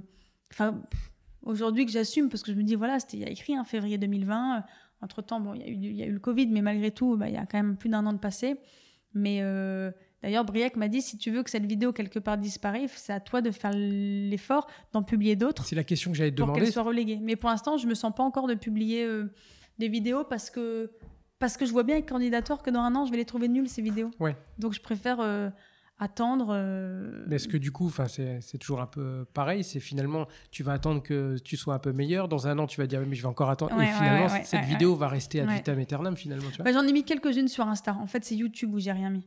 Mais j'en ai mis quelques-unes sur Insta. Euh, je pense que je dois avoir. Euh, je crois que je dois en avoir deux ou trois, où c'est des extraits de 45 secondes, mais qui permettent juste d'avoir une. C'est pas mal aussi, ça d'ailleurs, de travailler un petit peu son compte Insta. C'est demander. C'était une des questions que j'allais te poser. Bah parce que quand tu contactes les plateaux, c'est moi c'est ça que ça se faisait beaucoup via Insta. Euh, c'est pas mal d'avoir euh, deux trois vidéos ou, ou deux trois photos qu'on voit que tu es passé au Barbès, euh, voilà. Un peu un peu de personal branding entre guillemets ou sans aller jusqu'à dévoiler ce que tu fais complètement, mais c'est de dire on t'a vu sur scène, on te voit avec du public, il y a peut-être un extrait où ça rigole et le mec il te connaît pas, il dit tiens c'est qui cette personne? Ah ouais, tiens, ouais, je vois que c'est sérieux son En fait, c'est ça, c'est pas pour. Euh, c'est pas. Enfin, c'est un peu ta vitrine. Donc, c'est juste que moi, personnellement, je me dis demain, j'ai mon. Mettons mon plateau, je reçois des messages. Bah, quand la personne t'écrit, tu peux avoir la réflexe d'aller voir son compte. Si tu vois rien, c'est pas grave, parce que moi, je connais plein d'humoristes talentueux qui n'ont pas de page Insta travaillée. C'est juste que du coup, bah, je vais te dire, bon, bah, envoie-moi une vidéo. Enfin, je vais, je vais avoir besoin de quelque chose potentiellement. Euh, voilà, quand tu as une petite page Insta avec juste deux, trois photos, peut-être une vidéo ou autre, ça fait gagner du temps. La personne, elle voit un peu. Euh, c'est un bon conseil, je trouve. Mais il faut bien choisir du quoi nouveau, hein, parce que si c'est ta vitrine. Euh, tu peux pas mettre n'importe ouais, quoi. c'est ça. Mais c'est pareil, tu peux mettre, euh, tu disais une ou deux photos, un petit court passage, etc. Tu fais pas de vidéos, toi, face cam ou des choses comme ça, des, des petites vignettes, des petites réactions, des stories? En story, si je fais, alors je suis pas très régulière parce que pas trop le temps et et donc, je fais un petit peu vite fait. Je sais pas, peut-être je dois publier une ou deux fois par semaine des stories. Et pendant le confinement 2020, j'ai fait quelques vidéos un peu humoristiques. Ça m'a créé du contenu un peu. Mais euh, une fois le confinement fini, j'ai plus le temps. Et, le peu de temps que j'ai à consacrer, enfin, le peu de temps, j'y consacre du temps quand même, mais je préfère le mettre sur le stand-up. Mais en tout cas, pendant le confinement, ça m'a grave occupé, ça m'a grave animé, ça me faisait travailler ma créativité. J'ai adoré faire ça. Et de temps en temps, j'essaye aussi de faire deux, trois euh, stories euh, un peu rigolotes qui font travailler ma créativité, mais c'est pas, non, c'est pas mon focus. Donc là, tu es sur un travail de plateau, euh, travail de plateau. Ouais, progression. Là, c'est mon but, c'est de progresser en stand-up. Euh, donc c'est euh, le temps que j'ai à y consacrer, c'est écriture, écriture, écriture, seul et avec des gens. Passer en plateau pour tester. Et ça, c'est déjà c'est mon focus. Après, je vais prendre un petit peu de temps sur, par la suite, créer ce plateau avec Thomas. et puis, j'essaye de temps en temps de mettre un petit peu de temps quand même à faire deux, trois stories parce que euh, voilà. Et puis après, j'ai mon podcast Track aussi, que j'ai fait du coup. Euh, Exactement, qui est très cool parce que donc c'est un podcast, si on le pitch, c'est tu as un artiste avant son spectacle ou avant son passage et après son passage. Et c'est vachement intéressant, notamment celui d'Edgar Rive. Il est, alors en plus, il est assez, euh, il, parle très facilement, mais c'est hyper intéressant de, de, point de vue de ce que c'est. Carrément, en fait, le truc, c'est qu'il y avait beaucoup de podcasts autour de l'humour comme le tien où on à froid dans une discussion, donc euh, malgré tout, ce qui, tous sont différents, hein, puisque toi, ton angle, c'est euh, les débuts, donc c'est un vrai angle hyper intéressant. Tu en as d'autres, ils ont d'autres angles, mais moi, ce qui m'intéressait, c'était dans l'énergie du moment. Comment ils se sentent là Genre, euh, le mec que tu vois hyper à l'aise sur scène, qui fait gaulerie tout le monde, en vrai, comment il se sent une demi-heure avant son spectacle? Et voilà, on, on discute un quart d'heure, 20 minutes avant. Hop, ensuite, tu as le spectacle, j'y assiste, et puis ensuite, un quart d'heure, 20 minutes après. Et du coup, tu as vraiment le truc dans l'énergie, dans le track, d'où le nom, où tu es un peu dans les coulisses du coup de l'artiste. Et moi, je trouve ça hyper cool. C'est juste plus compliqué d'avoir des, des, invités parce qu'il n'y en, a pas tant que ça qui acceptent de jouer le jeu de de, se faire interviewer avant parce qu'ils sont un peu en mode attends, attends, attends j'aurais pas trop la tête à ça. Donc du coup, je dis vas-y, même si c'est pas une demi-heure avant, ça peut être une heure avant. Après, j'ai pas envie que ce soit le matin même parce que t'es pas encore dans le track le matin même. Donc j'essaye d'en trouver quelques-uns. C'est au niveau du bon timing en fait. Exactement. De avant. Pour que es quand même, euh, tu sois un peu dans l'énergie du track. Et, euh, et puis c'est cool, moi j'aime bien. Enfin, tu vois, je suis quelqu'un qui est pas mal dans l'énergie. Moi, ça m'intéresse vachement de savoir euh, qu'est-ce que tu ressens. Tu prends les gens un peu aussi dans leur vulnérabilité. Tu vois, là, ils Ça s'est senti avec Tristan, je crois, où après, il a fait un passage où il dit Je me suis trompé de mots en espagnol et tout. Et enfin, quand tu écoutes ça en tant que débutant, tu te dis Ah ouais, donc en fait, je reconnais le, quand même l'expérience du mec. Et tu le sens. Ouais, il n'était pas, hyper, ouais, il était pas hyper satisfait en sortant. Donc tu as le après où tu dis euh, Ah putain, euh, non, je suis, un peu déçu. Et ce qui arrive alors qu'il a 8 ans d'expérience, bien sûr. Et du coup, c'est assez cool de les prendre dans leur vulnérabilité. Moi, j'aime bien aussi le podcast de Rosa. le avant, tu la sens hyper stressée sur plein de trucs parce qu'elle dit j'ai changé aux dernières minutes des trucs. Donc euh, tu la prends vraiment dans mon elle est vulnérable. Je trouve ça hyper intéressant. En plus, elle est, elle est authentique, elle est sincère. Et le, après, au final, elle est hyper contente parce que ça s'est bien passé. Euh, Edgar Rive, lui, finalement, il était moins dans sa vulnérabilité parce que tu as l'impression que même avant, il était hyper détendu. Hein. Je l'ai écouté dans le train et ma première remarque, c'était de dire mais il va jouer après ou pas? Ouais, ouais, non, il était en mode hyper détente mais parce qu'il l'explique, il dit moi je n'ai pas le trac puisqu'en fait je travaille, je suis sûr de ce que je vais faire. C'est quelqu'un qui a qu'on aime ou on n'aime pas, hein. il le dit lui-même, hein. il dit il y en a qui pensent qu'il a le boulard, qu'on aime ou on n'aime pas, c'est un fait, c'est quelqu'un qui a une grosse confiance en lui, mais qui il dit qu'il la cultive en travaillant tous les jours. Et à force de passer tous les jours, tu es à peu près sûr que ce que tu vas faire, ça va bien passer. Mais comme dans n'importe quel taf, toi aujourd'hui tu as un métier, moi pareil, on pourrait dire mais quelle grosse tête euh, Nathalie ou quelle mm. grosse tête euh, Jérémy, c'est mon prénom. Mais non, en fait, tu es tellement en maîtrise dans ton job qu'à un moment donné, tu es arrivé à un niveau d'expertise. Tu sais ce que tu veux, en ben fait, c'est ça. C'est en fait, c'est la différence entre. Euh, parfois, on me dit, ah, enfin, faut, faut savoir être modeste. Bah, enfin, oui, l'humilité, c'est hyper important. Il faut aussi savoir ce qu'on vaut. Parce que le problème, c'est que quand tu as trop la grosse tête, c'est pas bien parce que déjà, euh, t'es pas apprécié ou c'est, je sais pas, moi, les gens qui ont trop la grosse tête, c'est imbuvable à, à avoir. Mais, euh, donc c'est pas bon. Mais quelqu'un de trop modeste, bah, c'est quelqu'un qui va pas oser. En fait, tu as envie de dire non, juste euh, sache ce que tu vaux, euh, sois à peu près conscient de tes faiblesses et de tes forces. Euh, enfin, moi, je me considère pas comme quelqu'un de modeste, mais pas pour autant comme quelqu'un de prétentieux. Mais juste, faut savoir à peu près ce que tu vaux, savoir un petit peu te, jauger. et, et, donc, du coup, lui, en l'occurrence, il a une grosse confiance en lui qui fait qu'il avait pas trop de trac avant. Donc, c'est peut-être le seul épisode où je n'ai pas, il n'y a pas la vulnérabilité, mais c'est hyper intéressant malgré tout. Et pourtant, j'ai trouvé, alors pas, c'était un des plus intéressants, c'est pas vrai, mais ce qu'il y développe sur euh, la personnalité, le travail. Il a des phrases, j'en ai même, j'en ai même coté une sur Insta euh, que j'ai reprise de l'épisode parce qu'elle m'avait vraiment euh, marqué. Mais ouais, tu sens que le mec, il, voilà, il est en maîtrise et il l'assume. Mais parce qu'il y a du travail derrière, ouais, c'est ça. Il y a du travail, il y a du travail sur le track justement aussi. C'est-à-dire qu'il explique tous les matins, moi j'écoute des des motivational speech en anglais, genre en mode you can do it, you're the best, enfin tu vois ce genre de trucs un peu plus travaillés mais qui font que tu te mets dans un mindset. Bien sûr qu'il a, j'imagine, euh, euh, peur, des coups de mou, des ceci, des cela. C'est juste que quand il est en mode j'y vais, il est en mode j'y vais. Donc du coup, c'est intéressant aussi. Et là, les, maintenant que les spectacles reprennent, je vais essayer d'avoir d'autres, humoristes, tu vois. Mais c'est donc ce, podcast, je l'ai fait plus pour m'occuper pendant le confinement, en me disant tiens, je vais réfléchir à ça. Puis après, quand, quand on est sorti du confinement, je les ai lancés. Mais c'est aussi du coup du contenu qui qui permet, un peu comme tu le fais toi, de, pouvoir échanger euh, et, nourrir euh, ton truc. Moi, chaque fois que je ressors d'un podcast euh, où j'ai échangé, je me dis putain, c'est hyper intéressant ce qu'il m'a dit. ça me fait évoluer dans mon truc aussi. C'est un des trucs que j'essaie aussi de, de, moi de faire dans le podcast et, et dont les gens me disent bah, c'est cool, je le prends aussi. C'est de m'enrichir de plein d'états d'esprit, de plein d'expériences des autres et de me construire moi en tant qu'humoriste pas tout seul dans mon coin avec des mauvais réflexes, comme quand tu apprends tout seul le piano ou autre chose, mais dire il y a des gens qui l'ont déjà fait, ils vont t'expliquer que fais gaffe ta deuxième scène, sois pas trop un connard dans les loges, etc. Et tiens, ça je prends, ça je prends, ouais, ça je laisse, ça m'intéresse pas pour l'instant et tout. et, c'est pour ça que je disais que moi j'aime bien travailler, enfin, travailler à plusieurs. Au final, je travaille jamais à plusieurs parce que c'est pas le c'est pas le délire du truc, mais j'aime bien, euh, moi j'adore échanger. Moi, je, euh, tu vois, ce côté, euh, ce qui m'a tant manqué là, c'est voilà, tu prends une bière, tu, tu discutes après le, après le, set, tu discutes même, je te dis, quand je vois les, parfois les, deux, trois potes là que j'ai, on se voit seul à seul, c'est pas que pour écrire nos textes, c'est aussi pour parler de tout ça. Tiens, t'en penses quoi enfin, on échange sur tout ça parce qu'en fait, je pense que pour, enfin, réussir, ça veut un peu rien dire, mais pour en tout cas arriver là où tu veux être, il y a le, l'efficacité de ton texte, c'est quand même la base, il faut que tu aies un bon texte, mais tu as aussi ton personnage à travailler un petit peu qui tu es, enfin quand on te voit arriver finalement, t'es qui, t'es quoi, et puis tu as aussi un peu malgré tout autour, euh, bah, le autour, quoi, l'état d'esprit, euh, le, est-ce que tu as compris un peu les, les, codes, comment ça fonctionne, enfin tu as un peu tout ça, et, et, et moi ça, ça m'intéresse aussi vachement, c'est ce que j'aime quand je discute avec les gens, c'est discuter de tout ça. Tu peux vivre des choses très très fortes d'un côté comme de l'autre, et te, te, sentir incroyable sur un nuage et tout. Puis à un moment donné, tu parles des bides à l'instant et qui te remettent aussi sur le fait que, bon, bah, heureusement que j'ai un taf quand même derrière. Quoi. Ouais, mais c'est ce que, honnêtement, moi, au début, c'est ce que j'ai trouvé un peu le plus dur. Euh, c'est mon mec souvent qui, qui dit non, mais c'est bon, arrête. Hein, si c'est pour faire ça, il y a un jour où, où tu es la, reine du pétrole, le lendemain, tu reviens, tu es au fond du gouffre, tu as l'impression que tu es une merde. Il dit c'est bon, moi, ça me saoule. C'est vraiment la l'ascenseur émotionnelle, mais sur, euh, sur même pas 24 heures, tu vois.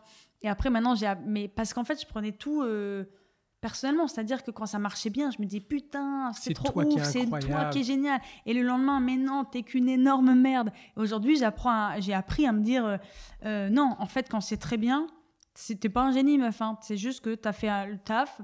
Euh, tu l'as bien délivré ton texte. Le public, parce qu'aussi parfois ça aide, hein, le public était particulièrement réceptif parce qu'il y a on a beau dire euh, une vanne, elle est drôle, elle est drôle, quel que soit le public, tu as des publics qui sont là, ambiancés, euh, avec des rires forts, qui génèrent une atmosphère. Bah, quand tout est réuni, que tu as un bon texte qui a été bien délivré avec un public qui est chaud, tu passes un moment incroyable. Il faut savoir te dire, euh, c'est pas toi le génie, c'est juste que tu as fait du bon taf, très bien. Maintenant, on va essayer de le reproduire.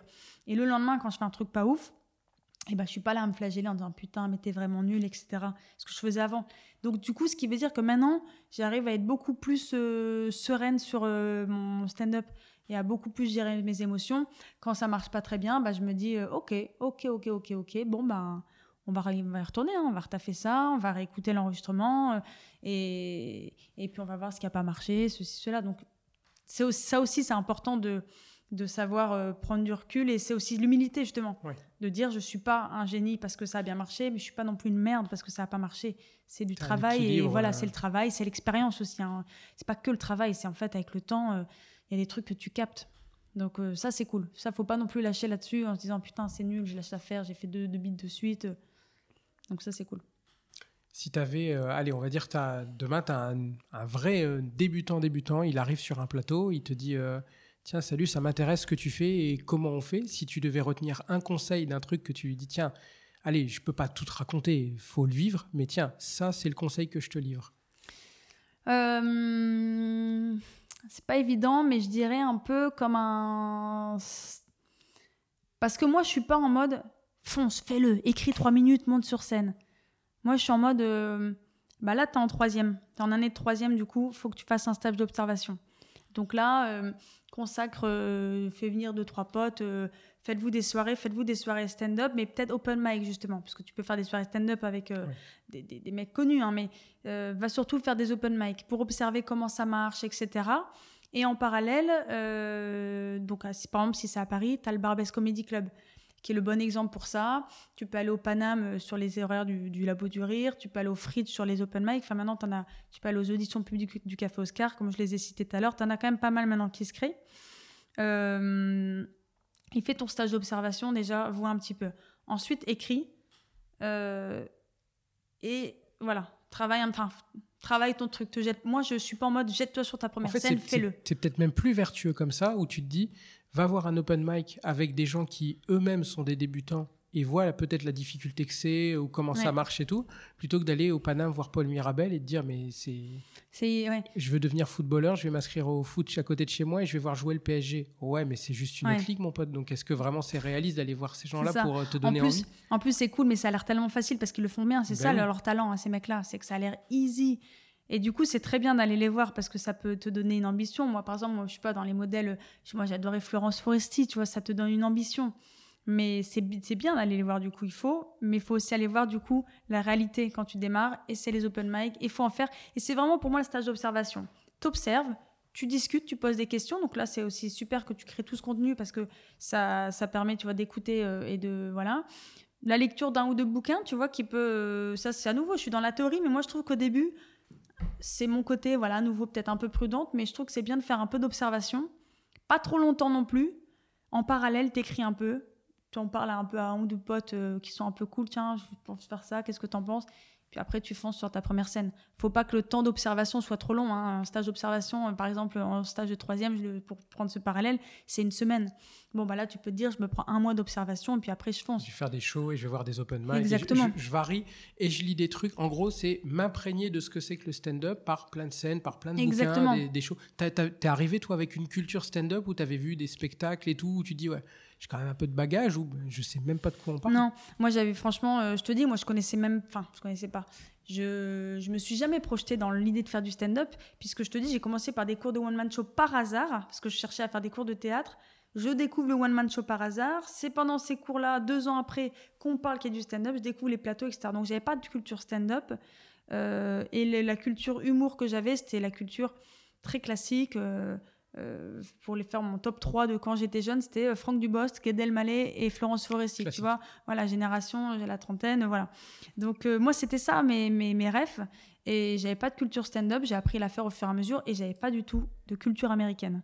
Et ça, tu vois, c'est le confinement de l'an dernier, seulement en 2020, où je me suis dit, vas-y, euh, Netflix, on va un peu sur une culture américaine. Chappelle, voilà, etc. exactement, parce qu'on parle toujours de ça, et je, je me sentais Comment toujours ça, tu genre. connais pas Kevin Hart? Mais exactement. Putain, t'as vu la dernière de Dave Chappelle, c'est trop bien, il te dit les chutes à l'avance, et là, je suis. C'est qui Dave Chappelle?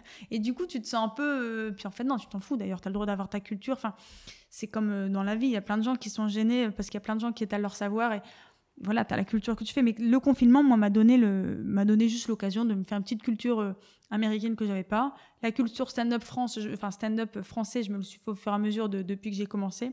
Mais avant, non, j'avais juste une culture euh, classique, quoi. Foresti, Gad Elmaleh, Jamel Debbouze, qui était déjà très cool. qui, qui donnait envie, je pense, à plein d'humoristes de dire tiens, c'est possible de faire ce Grave, truc-là. On en a déjà parlé beaucoup dans plein d'autres podcasts, mais Jamel Comedy Club, etc. Et la popularisation du stand-up et que tu te dis on peut faire ça en France. Ouais, carrément. Mais tu vois, en tant que nana, enfin, je dis en tant que nana, je sais pas si en tant que nana, je sais pas si c'est le fait que je sois une nana ou le fait que je viens euh, de Dunkerque, euh, dans un milieu plutôt euh, populaire ou autre, mais je me suis jamais autorisée, j'ai jamais pensé que je pouvais faire ça. Pourtant, on me l'avait souvent dit dès les. Je sais pas, j'avais la vingtaine et des potes en rigolant. Ah, putain, vas-y, mais le jour où toi t'es Florence Foresti, je suis ton manager, meuf, tu dois absolument monter sur scène. Parce que je faisais des. Voilà, au boulot, un peu. T'étais la fille marrante. Voilà, exactement, exactement. J'avais euh, un peu de répartie ou autre. Mais c'est toujours resté pour moi dans, la, dans le domaine du, du, je sais pas, du, délire quoi, entre collègues. Mais jamais je me suis dit, ah putain, c'est vrai, je devrais peut-être. Parce que j'avais pas la culture et je pense que j'avais aussi ces barrières. Et je pense que c'est un peu lié quand même au fait que je viens d'une ville de province, qui plus est pas dans un milieu d'artistes en mode euh, crois en tes rêves. Non, trouve-toi un taf, euh, sinon ça va être chaud pour toi parce qu'il n'y a pas d'héritage derrière. hein, donc euh, compte pas sur nous. Euh, et, euh, et puis le fait aussi d'être une nana, parce que malgré tout, la majorité des.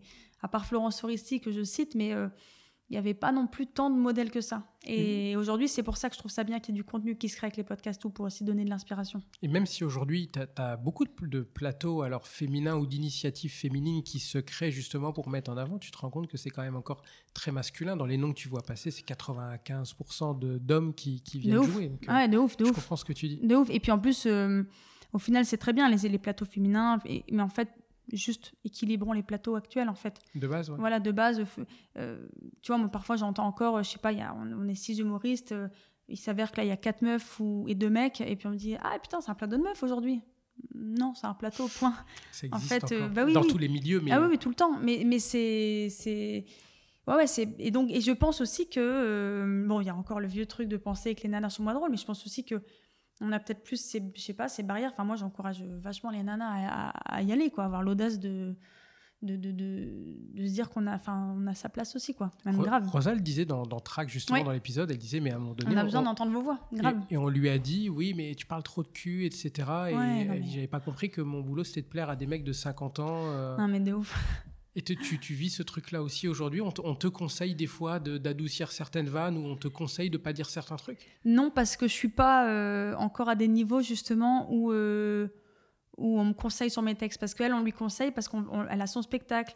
Elle voudrait peut-être passer en télé. Elle a des producteurs qui vont peut-être euh, jouer son spectacle dans des plus grandes salles. Donc elle est dans des, là, elle, elle est dans une phase de sa carrière où il faut qu'elle commence à répondre aux attentes des gens. Moi, pour l'instant, je joue sur des plateaux, je vais répondre aux attentes de personne. Mais il est fort possible qu'à un moment, si j'arrive dans ce truc-là, ben, on me dise la même chose. Euh, tu, tu, envisages l'unité de spectacle pour toi, au-delà des plateaux, etc. Ouais, ouais, ouais, j'aimerais bien euh, avoir mon spectacle parce qu'en en fait, c'est toujours, c'est toujours aussi la question à un moment, quand tu as peut-être juste deux ans derrière toi. Hein. Tu te dis, c'est quoi la finalité? C'est le spectacle, du coup, ok.